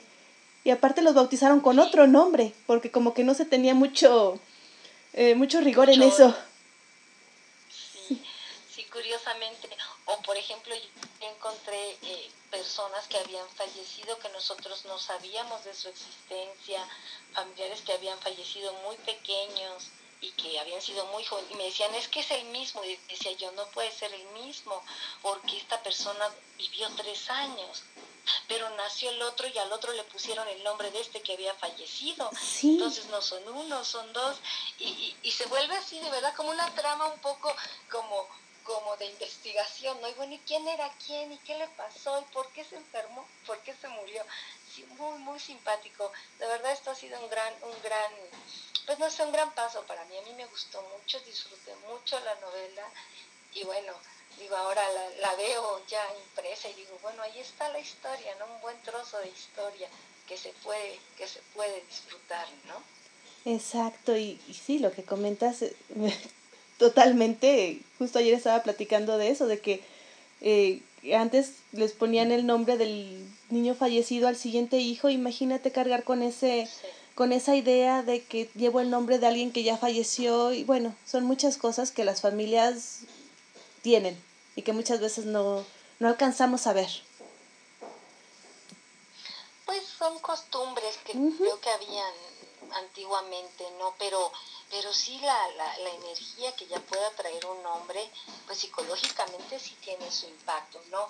Por ejemplo, si falleció de manera muy trágica la, la persona anterior, o si logró muchas cosas y a ti te ponen el nombre de tu abuelo que era un gran personaje y tú traes toda esa carga psicológica donde tienes que cumplir con todos los logros del, del abuelo del tatarabuelo, ya son cargas que luego la gente pues no escoge y que a veces nace con ellas y tiene que aprender a vivir con ellas. Y bueno, a veces es más sencillo, pero otras veces pues no necesariamente fluye todo de manera tan, tan fácil, ¿no? Así es. Y bueno, ahorita te están mandando saludos. Katy Gómez dice saludos a Laura, suena muy interesante toda su investigación y me gustaría tener una profesora como ella. Eh, también... ah, eh, qué lindo, saludos a Katy. También tenemos saludos de María Virginia de León y dice muy interesante entrevista. Muchísimas gracias por compartir. Eh, Lucy Trejo nos comenta, suena muy interesante el libro, ¿dónde lo podemos conseguir? Sí, esa es pregunta obligada. Sí, el libro, fíjate que, que lo tenía en librerías, pero finalmente me convino más que me mandaran un, correo y yo se los envío por correos de México. Eso me ha resultado maravillosamente. A mí me, me, funcionó muy bien porque la gente se comunica directamente conmigo, me mandan a pedir el libro y yo se los hago llegar a donde gusten y el costo de envío pues es mínimo, ¿no? Entonces pues en un momento te dejo mi correo para cualquier información. Pero un saludo a todos y a todas y qué lindo que nos escuchan. También tenemos a Andy Quiqueyale de Monterrey, Nuevo León, México, que dice saludos hasta Chiapas. Ay, gracias. Gracias hasta Nuevo León, sí. Que siempre estamos en contacto también con la gente allá en Monterrey, por ahí, ¿no? Qué bueno. Pues así es, Gaby. Entonces, te digo, esta parte de, de escribir que finalmente creo que al menos a mí me, me completa totalmente y bueno, creo que también es importante mencionar que, pues con tantas historias que yo escucho en el consultorio, mm, la forma que yo tengo para hacer catarsis, pues es también la escritura. Entonces, cuando escribo, muchas veces tiene que ver con lo que yo ya escuché o, o con historias que me han contado entonces a mí me sirve mucho para mover también toda la energía que puede quedar en una sesión psicoterapéutica, porque la gente a veces piensa, ay, bueno, qué, qué, qué, fácil, solo se sientan y, porque a mí me lo han dicho, ay, tu trabajo es bien fácil, solo te sientas. bueno, sí, pero me siento a escuchar un cúmulo de problemas y energéticamente los problemas o la energía de verdad se queda a veces ahí en el lugar, Entonces hay que saber cómo mover eso y este y es fantástica la opción de escribir, ¿no? Siempre digo que esta parte de las bellas artes pues nos pudiese en un momento dado ayudar a mejorar la, toda la salud mental en México. Por eso, si, hubiesen programas propiamente realizados eh, y relacionando el arte y la salud mental, yo creo que los niños tendrían mejores opciones para manejar sus emociones pudiesen estar más, pues más equilibrados y más tranquilos, ¿no? Creo que eso sería una opción maravillosa, pero se tendría que hacer realmente como, como se debe. Hay gente que seguramente lo hace muy bien, yo no digo que no, pero se necesita más, más atención en, esa, en ese tema, ¿no? Sí, en definitiva.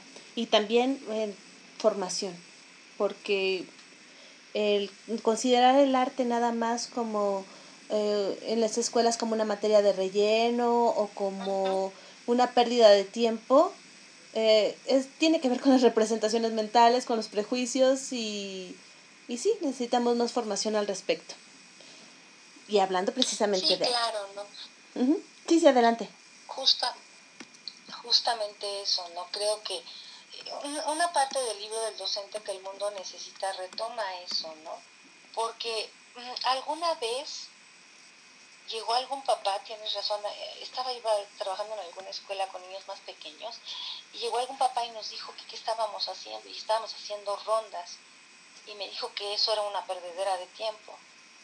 Entonces ya cité al papá y le comenté, mire, le voy a explicar los niños hacen rondas, pero van trabajando lateralidad, van contando, o sea, llevan secuencia, eh, trabajan memoria, memoria motriz. Entonces le fui dando una explicación de todo lo que hacía cantar una simple copla, simple entre comillas, con los niños y que ellos estuvieran moviéndose. Bueno, el papá se quedó muy contento y muy feliz y ya no volvió a decir nada, pero creo que es justamente ese desconocimiento, que a veces vemos todas estas materias como, ay, qué horror, puro relleno, no hay nada que hacer y ay, a ver qué pesco, cuando en realidad tienen, tienen un fundamento muy importante pedagógico, ¿no? Y que si hiciésemos eh, hincapié en ellas y explicásemos de qué se trata realmente y todo lo que puede hacer el cerebro con eso, pues creo que podría ser que los papás tuvieran otra idea al, respecto, ¿no? Ya con los adultos pues es diferente, con los adultos se trabaja teatro u otro tipo de cosas y ellos están pues voluntariamente ahí, ¿no? Pero con los niños se podría hacer sin mayor problema y, y realmente es algo muy importante, ¿no? Ese acto educativo, artístico es muy, muy importante, ¿no? O la música igual, las personas que tocan algún instrumento, pues llevan secuencias, saben de ritmos y luego el, el, cerebro también trabaja diferente cuando los niños saben tocar algo o cantan. El cerebro, si, si les, se les hiciera una tomografía, su cerebro está trabajando diferente. También saben seguir indicaciones porque van los que saben leer partituras. Entonces, al final de cuentas se va trabajando en todo, por eso yo hablo de esto de ser integral, ¿no? Porque parecieran cosas que solo están ahí los niños cantando y no, todo tiene realmente un, un, pues un background, un fundamento este, científico y totalmente aplicable, ¿no? Y, y, de uso cerebral completo, ¿no? Que creo que eso es muy importante también, pues hacerles entender a, a los educadores ya, y a los padres de familia, ¿no? Sí, en definitiva. Y también la parte afectiva que el arte nos acompaña a lo largo de la vida. Creo que las canciones que aprendimos en la primaria, la, cuando aprendimos a dibujar, todo, todo ese tipo de actividades artísticas nos siguen acompañando. La música, la danza, y nos hacen ser libres en muchos sentidos. Pues sí, toda esta parte de, entablar un contacto sí con los demás de manera afectiva a través del arte, pues hace que sea un trabajo en comunidad, ¿no? Si, es una danza donde estén todos juntos, o si es una obra de arte sencilla para los niños y esto también implica todo este trabajo en comunidad. Y si te das cuenta, yo luego hago un ejercicio en la universidad y les pregunto a, a los estudiantes ¿Cuál ha sido el momento más grato de su historia académica? Yo se los pregunto a los de noveno, siempre hago ese ejercicio con ellos. Y generalmente, Gaby, son puras cosas sociales, no, no es lo académico. ¿Se acuerdan cuando fueron todos de paseo de campo? ¿Se acuerdan todos cuando eh, se escaparon un día de la escuela y estaban, quién sabe dónde, ahí comiendo frutas, no sé, o cuando hicieron alguna actividad especial?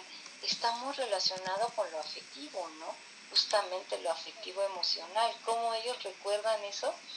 Y, y son, que te digo, generalmente creo que solo ha habido una alumna que me dijo, recuerdo una vez que me dieron un premio porque me saqué no sé qué de matemáticas. Pero, era la acción de dar el premio, ni siquiera que se acordara de las matemáticas en sí. Pero de ahí todos los demás se acordaban cuando se escaparon, cuando se cuando jugaron no sé qué, cuando estaban en la escuela escondidos en la bodega y organizaron una fiesta sorpresa. O sea, quién sabe, pero casi son, todas son actividades socioafectivas, ¿no? Donde las personas tienen esta parte de la memoria guardada y, recordando cosas que tienen que ver con las aventuras en la escuela, no tanto necesariamente lo curricular, ¿no? Exacto, y también cuando recuerdan a algún profesor, rara vez es la, la asignatura, sino cómo se sentían con el profesor. Eh, me escuchaba, eh, si le interesábamos, sabía quiénes éramos, y hay ocasiones que rompen el corazón cuando dicen, es que se saben nuestros nombres, y así como que uno dice, ¿Que no todos los profesores saben los nombres de sus alumnos? Eh, no. Sí, fíjate que esa es, eso es un comentario que luego viene, ¿no? que luego sale, que las personas, no, los maestros no necesariamente, los docentes no recuerdan los nombres de los alumnos y a veces los llaman por número de lista o a veces ni siquiera por eso, hey tú el de la camisita verde, no tienen mayor referencia de quiénes son, ¿no? Y finalmente, bueno, pues imagínate cómo vas a pasar un año escolar con alguien o un semestre con alguien que ni siquiera sabe cómo te llamas, ¿no? Donde finalmente te invisibilizas, ya las personas no te ven o no saben necesariamente quién eres. Y es una queja que hacen los estudiantes, este, porque también yo hago un ejercicio justo con los de noveno, en donde ellos tienen que escribirle una carta en el idioma que quieran al maestro más significativo de su vida y esa carta procuramos hacérsela llegar al docente. Si fue de primaria, de kinder, de secundaria, de preparatoria, no importa. Tratamos de hacérsela llegar a la persona y bueno, si la persona ya falleció, pues entonces ellos se la pueden llevar a la familia si gustan.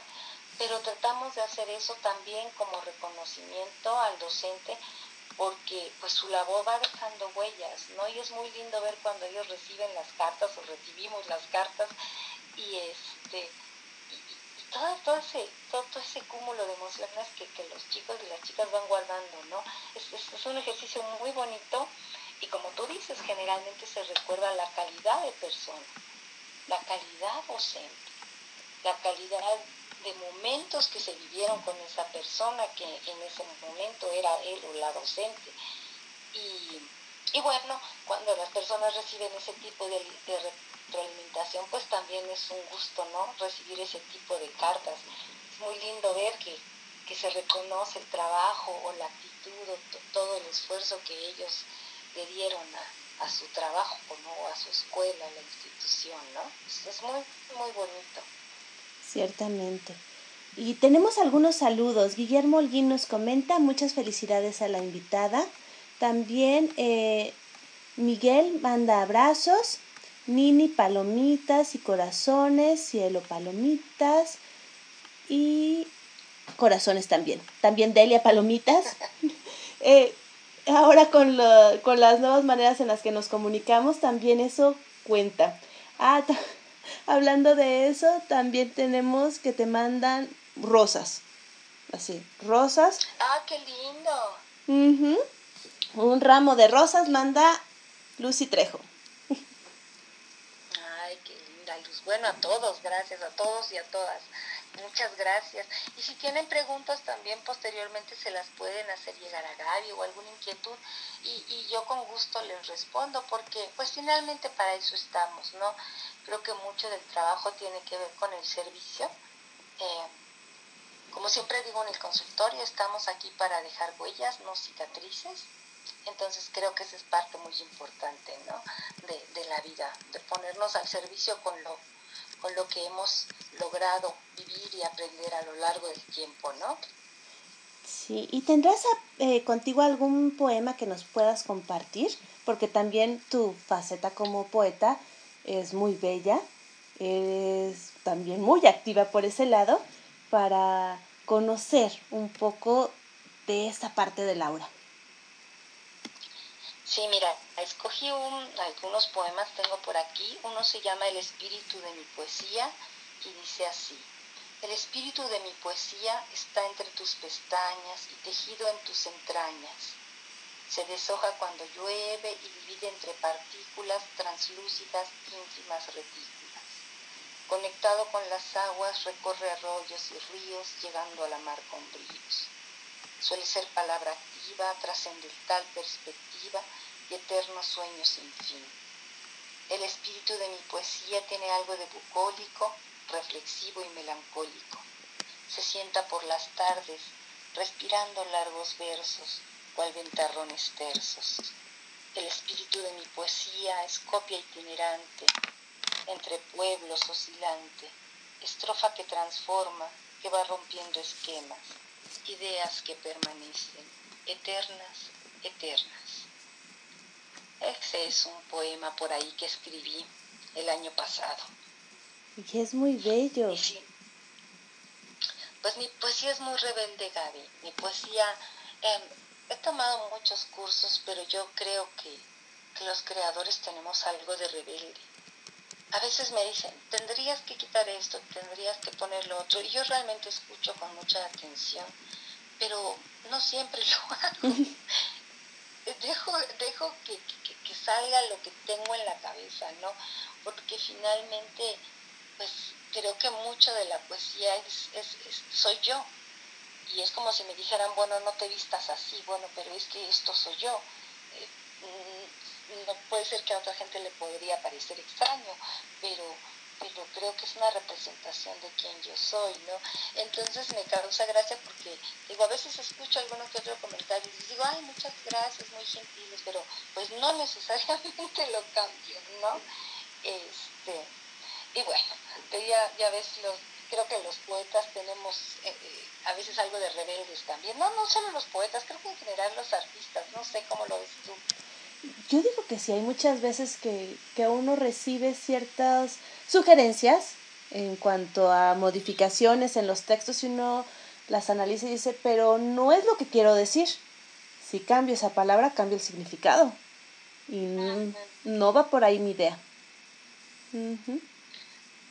Sí, es curioso. Y luego tengo mucha, fíjate que em, tengo mucha poesía eh, y muchos poemas de política. Eso a mí me gusta mucho porque cuando escucho las noticias y me siento muy abrumada, empiezo a escribir, empiezo a escribir y a escribir a escribir.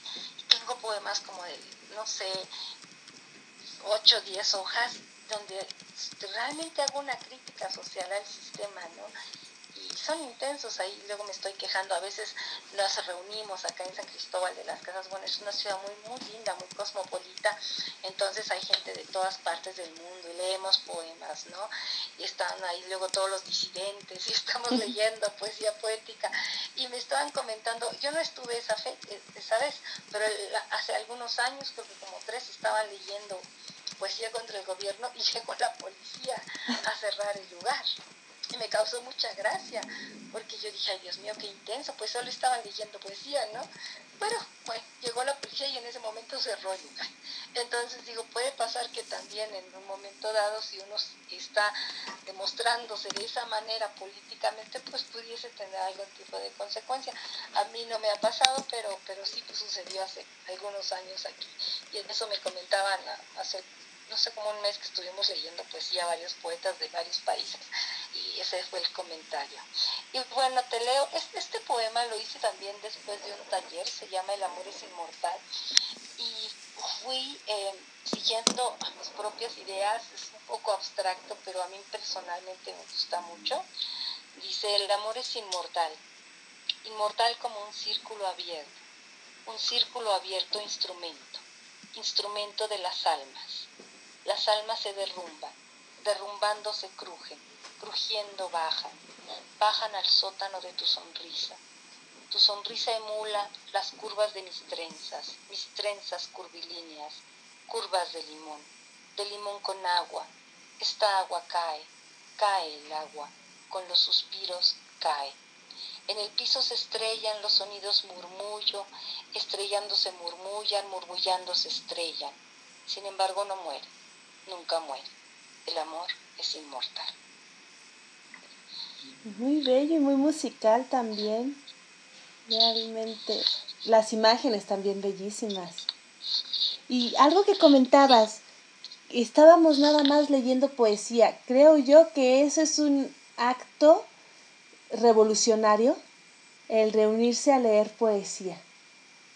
Que puede pues cuando nos visites, cuando nos visites organizamos algo y te invitamos con muchísimo gusto. Porque sí, sí, luego nos, nos reunimos eh, a leer a leer poesía y a, estar conviviendo juntos. Y la ciudad, te digo, se presta para eso. Bueno, la Ciudad de México, te puedo decir yo, es una ciudad maravillosa. Yo tuve la fortuna de vivir ahí dos años y mi hija vive ahí, allá estudia. Y bueno, a mí me encanta la ciudad, ¿no? Pero bueno, nosotros vivimos en este pueblecillo, en las montañas, y, son círculos mucho, obviamente mucho más pequeños, entonces nos encontramos luego a, leer poesía, ¿no? Y es, un acto, como tú dices, revolucionario y muy, muy lindo, ¿no? A mí personalmente me, gusta mucho y, luego nos encontramos y llevamos una relación bastante cordial, ¿no? Eso también creo que es muy hermoso, ¿no? Cierto, porque también hay que decirlo, a veces los egos están eh, pesados, digámoslo así. Sí, yo lo he comentado mucho y yo he comentado mucho esto de los egos.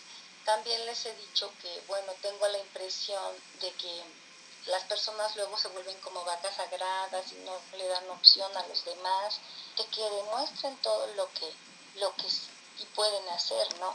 Entonces siempre estoy promoviendo pues que, que, haya gente nueva, que se escuchen voces nuevas.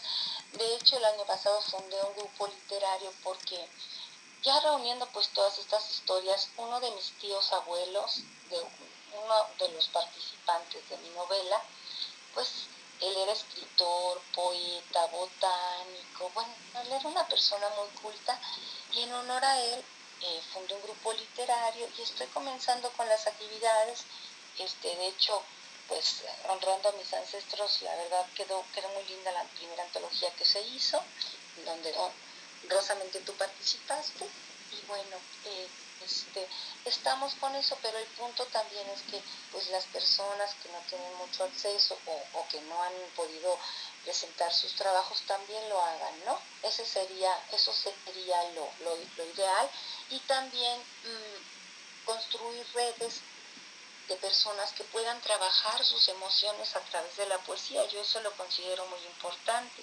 y he tratado de involucrar a mis, sobre todo a mis tutorados y tutoradas en la universidad, donde a través del trabajo literario se puedan ir trabajando y expresando las emociones de una manera más sublime, ¿no? Que pueden salir de otra forma, pero lo ideal pues es que encuentren mejores caminos para, para encauzarse, ¿no?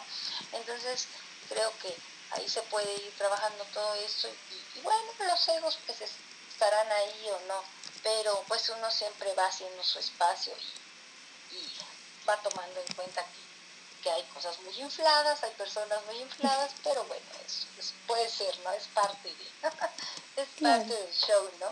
Claro, y el crear esos círculos inclusivos es también retroalimentarse con otras posibilidades, con otras propuestas, con otras cosmovisiones, que también considero esencial. Sí, además pues todo mundo tiene una perspectiva diferente en la creación, eso es lo lindo, ¿no? Eso es lo, finalmente lo maravilloso, que, que nadie va a pensar de la misma manera ni se va a expresar de la misma manera, aunque pudiera ser un mismo hecho. Cada quien va a tener una perspectiva muy personal y lo puede demostrar a través de la poesía, de un cuento, de un dibujo, de una imagen, de lo que guste, ¿no? De una obra, puede hacer alguna postura también de movimiento y que exprese lo que siente. Entonces, finalmente, pues hay tantas creatividades como personas en el mundo, ¿no? Cada quien tendría su propio camino y es único, y eso es lo, lo maravilloso. Y también es maravilloso que a través de estos caminos, pues las personas nos vayamos encontrando y como digo, sublimemos, así se llama en psicología, todo aquello que podamos sentir a través del arte, ¿no? Creo que eso es de verdad muy importante y por eso, fíjate que en todos los proyectos que se han hecho de creación literaria o de orquestas en zonas vulnerables de las ciudades ha hecho que el nivel de violencia baje.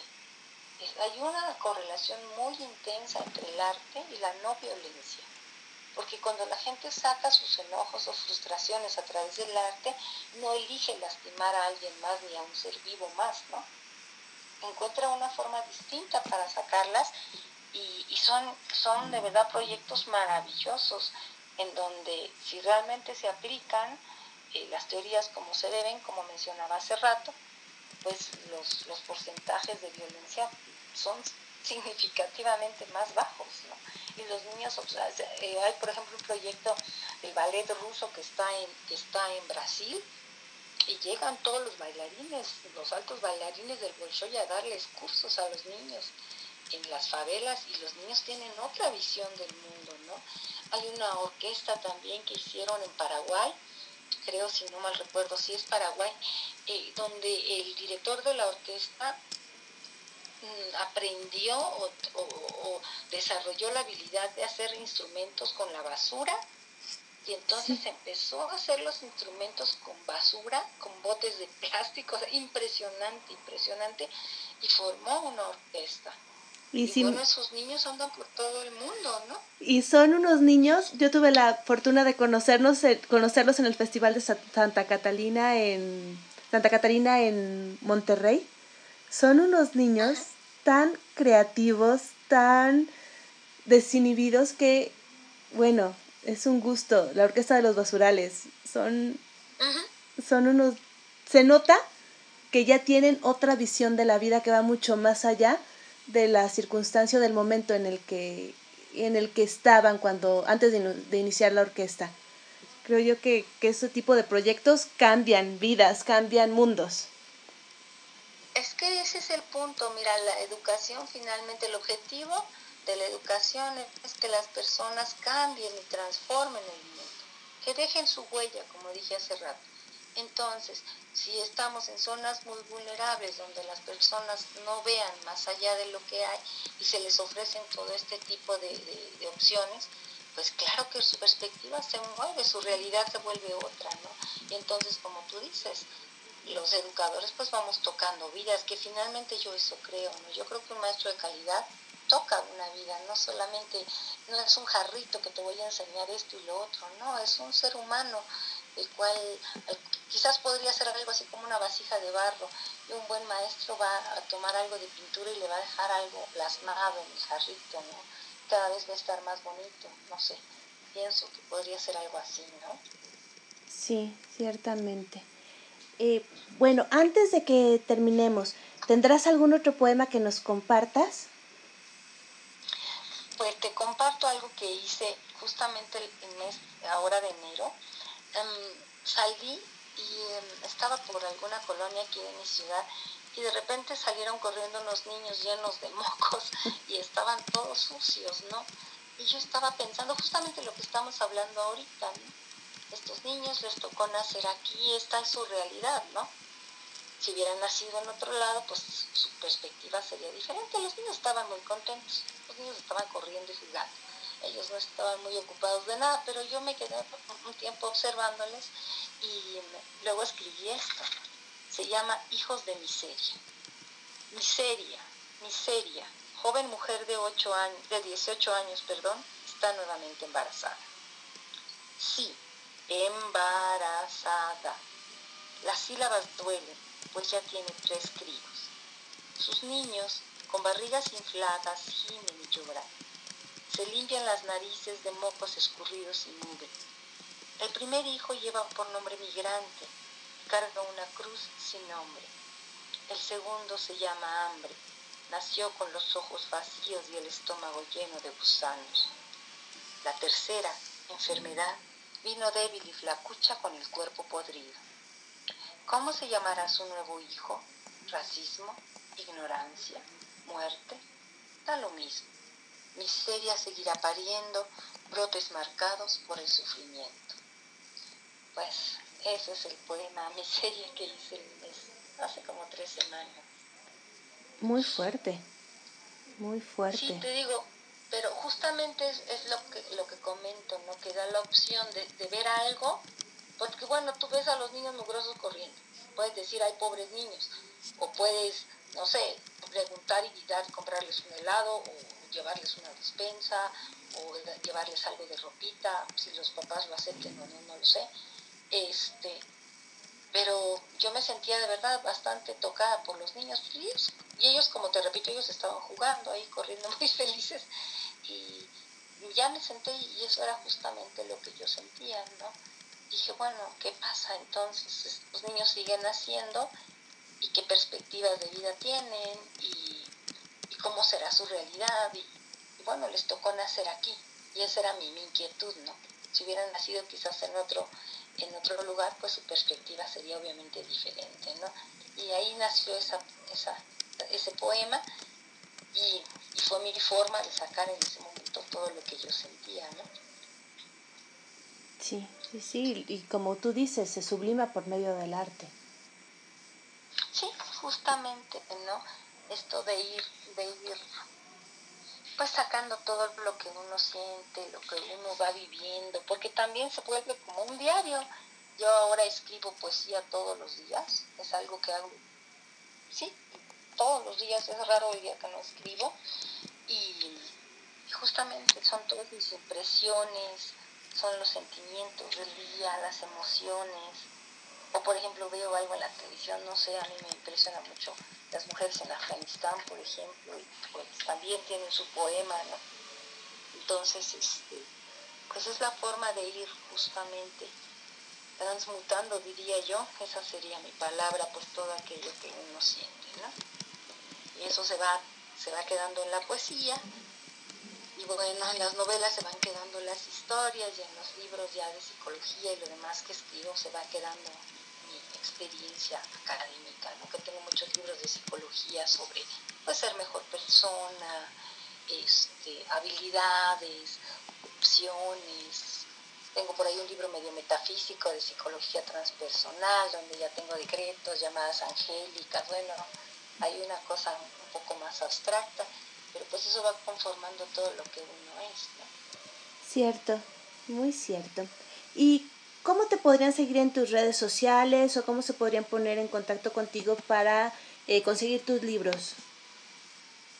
Bueno, mi correo, eh, yo me llamo Laura Olivia Alfonso y mi correo son las iniciales de mi nombre, Lau Oli Alfonso con Z, arroba gmail.com, ese es mi correo, Lau Oli Alfonso con Z, arroba gmail.com y estoy como Laura Alfonso en YouTube y en y en Facebook también.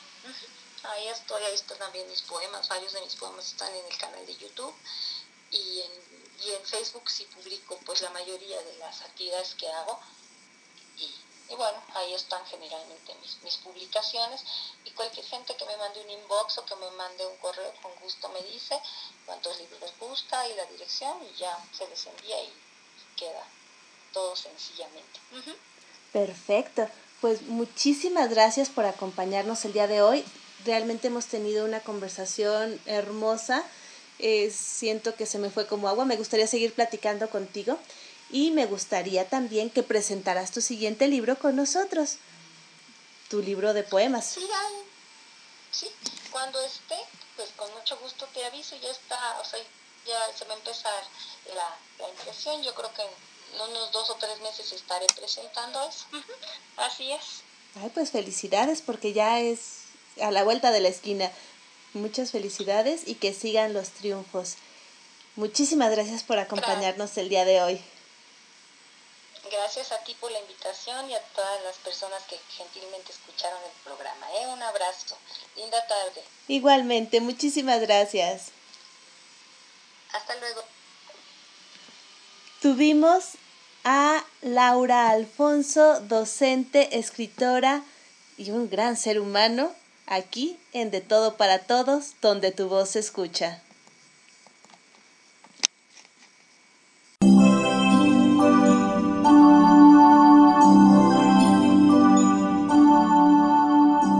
Continuamos en De Todo para Todos, donde tu voz se escucha.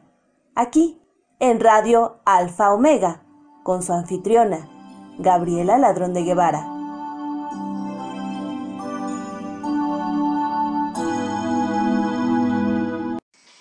Después de esta hermosísima entrevista, pasamos con nuestra queridísima madrina, Elizabeth Martínez, que nos trae la historia de una mujer muy peculiar, de Emilia Pardo Bazán. Los invito a escucharla. Un saludo cordial desde la Ciudad de México.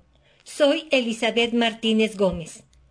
Hoy quiero hablarles de una autora, Emilia Pardo Bazán. Fue una mujer extraordinaria. Nacida en 1851, le tocó en suerte nacer rica y pertenecer a la aristocracia española. No tenía necesidad de trabajar y sin embargo lo hizo desde muy pequeña. Aunque para los de su época era una niña ociosa, que perdía el tiempo haciendo lo que más le gustaba en la vida, leer y escribir. A sus diez años decía que sus libros preferidos eran El Quijote, la Iliada y la Biblia.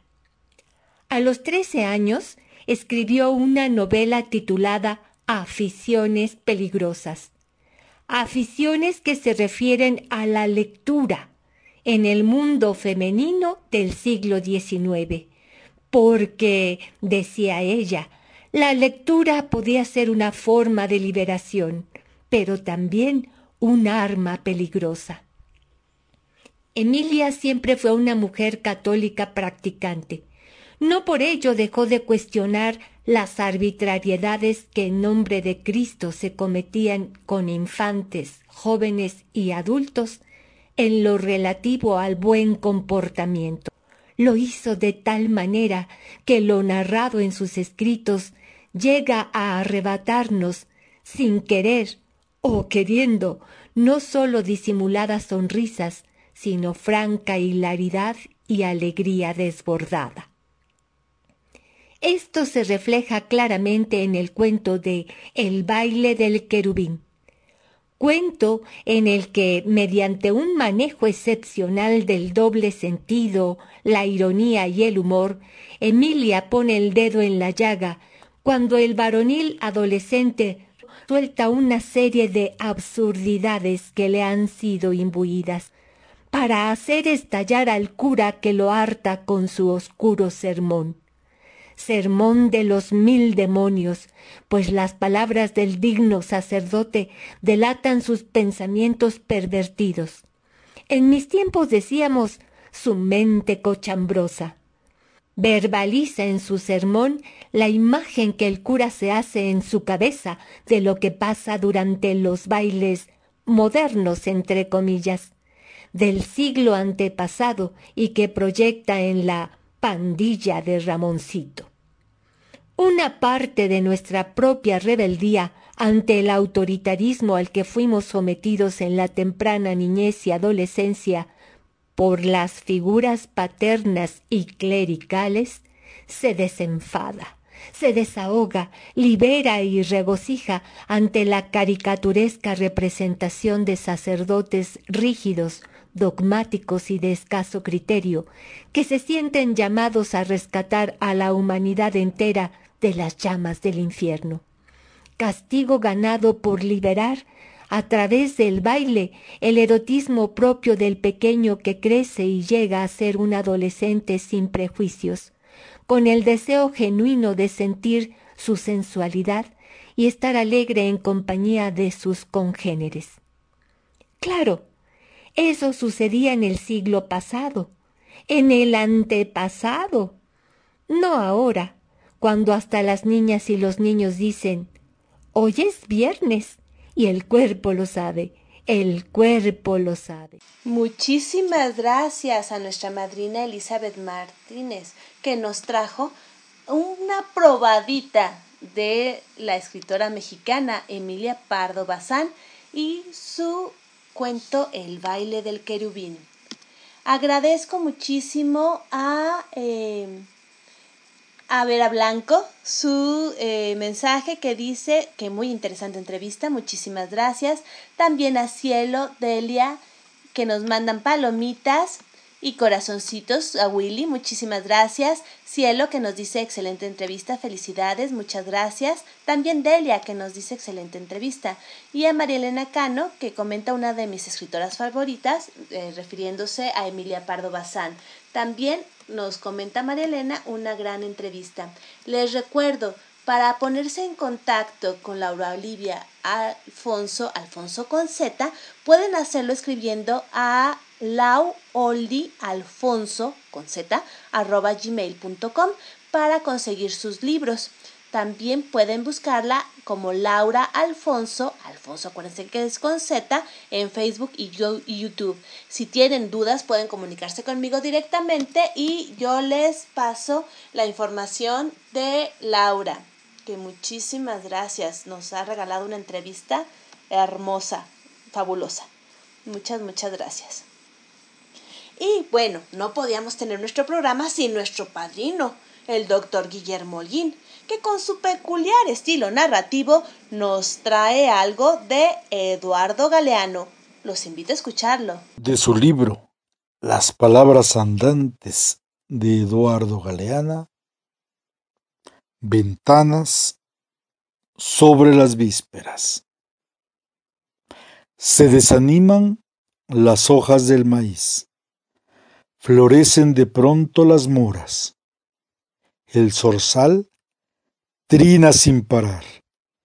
Se echan las gallinas con las alas abiertas. Cuchicheando, los sapos saltan en subida, no en bajada. Los chanchitos bailan. Los caracoles entran.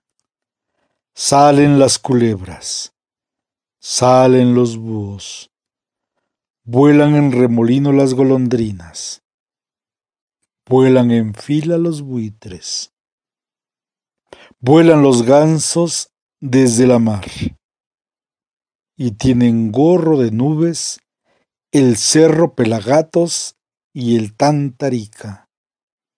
Así se anuncia en el tiempo de las lluvias en Cajamarca según dicen los que conocen el porqué de los cuándo.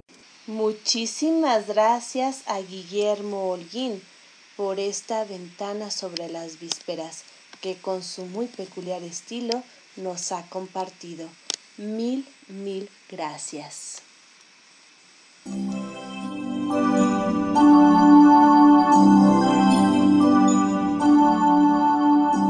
Continuamos en De Todo para Todos, donde tu voz se escucha. Aquí, en Radio Alfa Omega, con su anfitriona, Gabriela Ladrón de Guevara.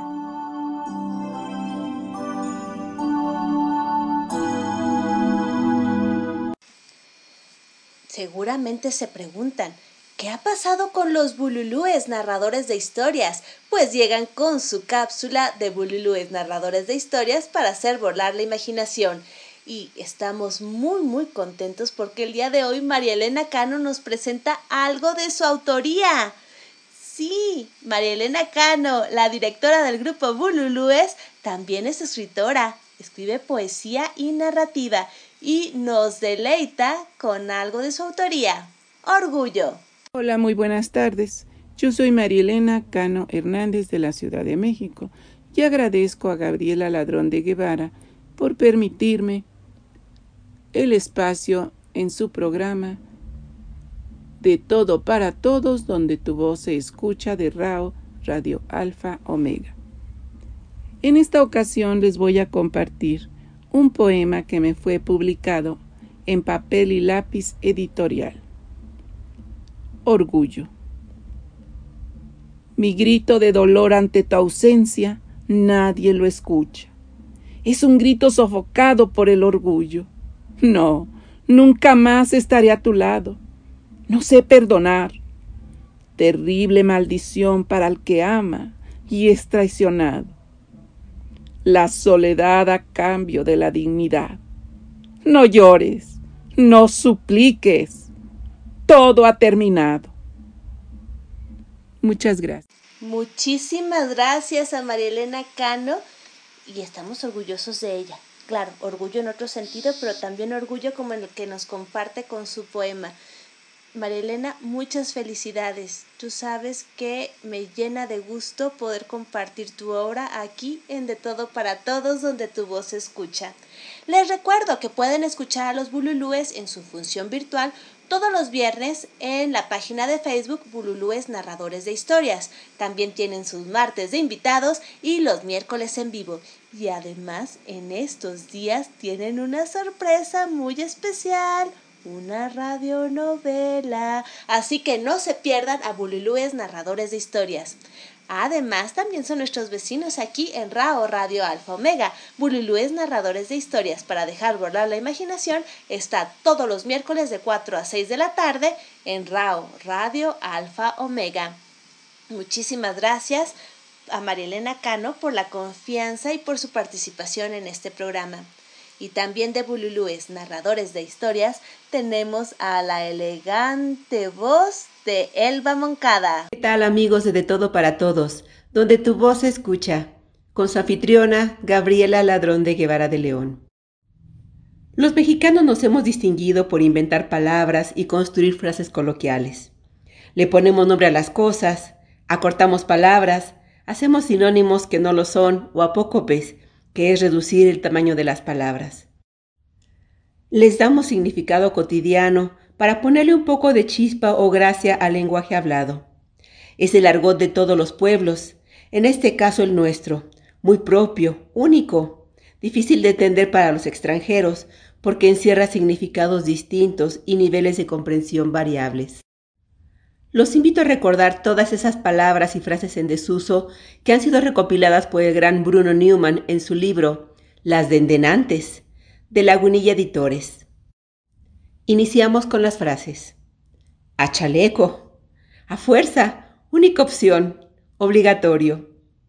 A golpe de calcetín, andar a pie caminando. A la gringa, cada quien paga su cuenta. A la malagueña, de mala fe. A Wilson, a la fuerza, a como de lugar. Achis achis, burla o incredulidad ante demostración de fuerza o poder. Ahí viene la chota, que viene la policía.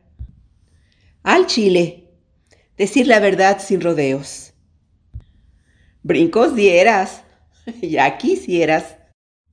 Barajéamela más despacio. Pedir explicación detallada. Buscarle ruido al chicharrón. Provocar a otro. Colgarse hasta el metate. Usar demasiados accesorios. Colgó los tenis. Murió. Como perro de rancho. Alguien arisco, traicionero. Dado al catre. Estar muy mal física y emocionalmente. Dar el changazo. Estar ya casi acabado Dar matarili. Acabar con alguien. Dar un quemón. Impresionar con poco a alguien. Darle un calambre. Atemorizar a otro. Meterle un susto. Darle para sus tunas. Ganar una pelea física. De agrapa. Gratis. De uñas largas. Amigo de lo ajeno. De segundo cachete. Usado de segunda mano, en pelotas, encuerado, desnudo, desdendenantes, anteriormente, echar la viga, reclamar fuertemente a otro. Está muy ojón para ser paloma, individuo que no es lo que aparenta o presume de ser. Y ustedes, amigos de De Todo para Todos, ¿Cuántas palabras en desuso conocen para agregar a la lista? Soy Elba Moncada, de Bululúes Narradores de Historias, para dejar volar la imaginación.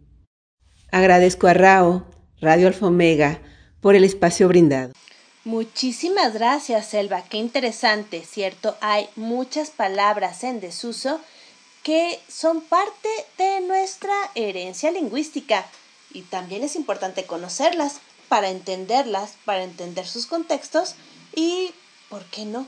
También para tener un buen bagaje cultural. Muchísimas gracias, Selva.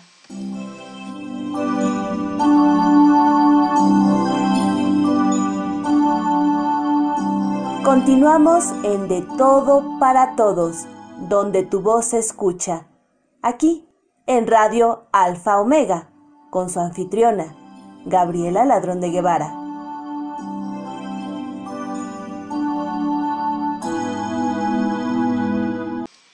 En nuestra sección de Poesía Mundial tenemos a Laura, Laura Barbalace con un micro relato de su autoría.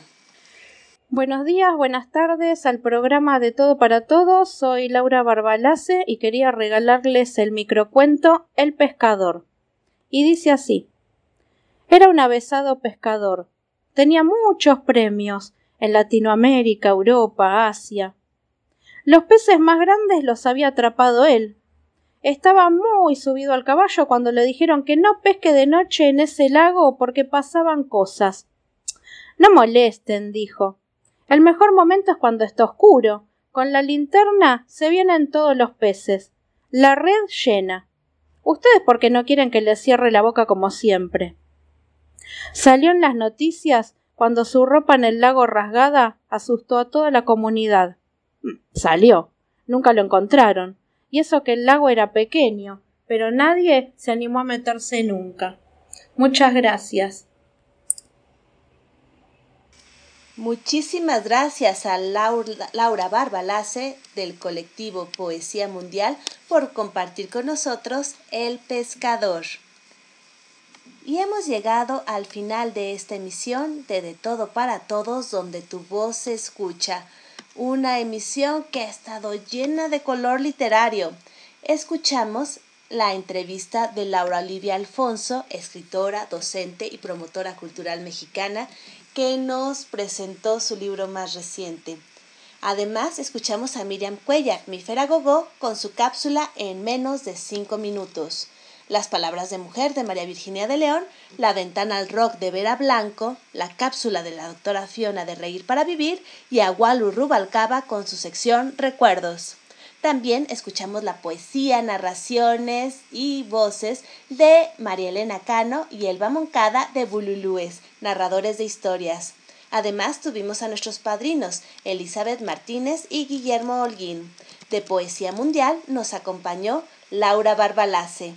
Muchísimas gracias a todos ellos por compartir con nosotros su talento, sus historias y sobre todo por acompañarnos. También tuvimos el gusto de tener a la Johnny Laboriel con sus canciones y la música de Fernando García. Muchísimas gracias a Fernando que nos regala la música de este programa. También le agradezco a RAO Radio Alfa Omega por su hospitalidad y a todos ustedes por escucharnos. Soy Gabriela Ladrón de Guevara desde la Ciudad de México y nos escuchamos próximamente.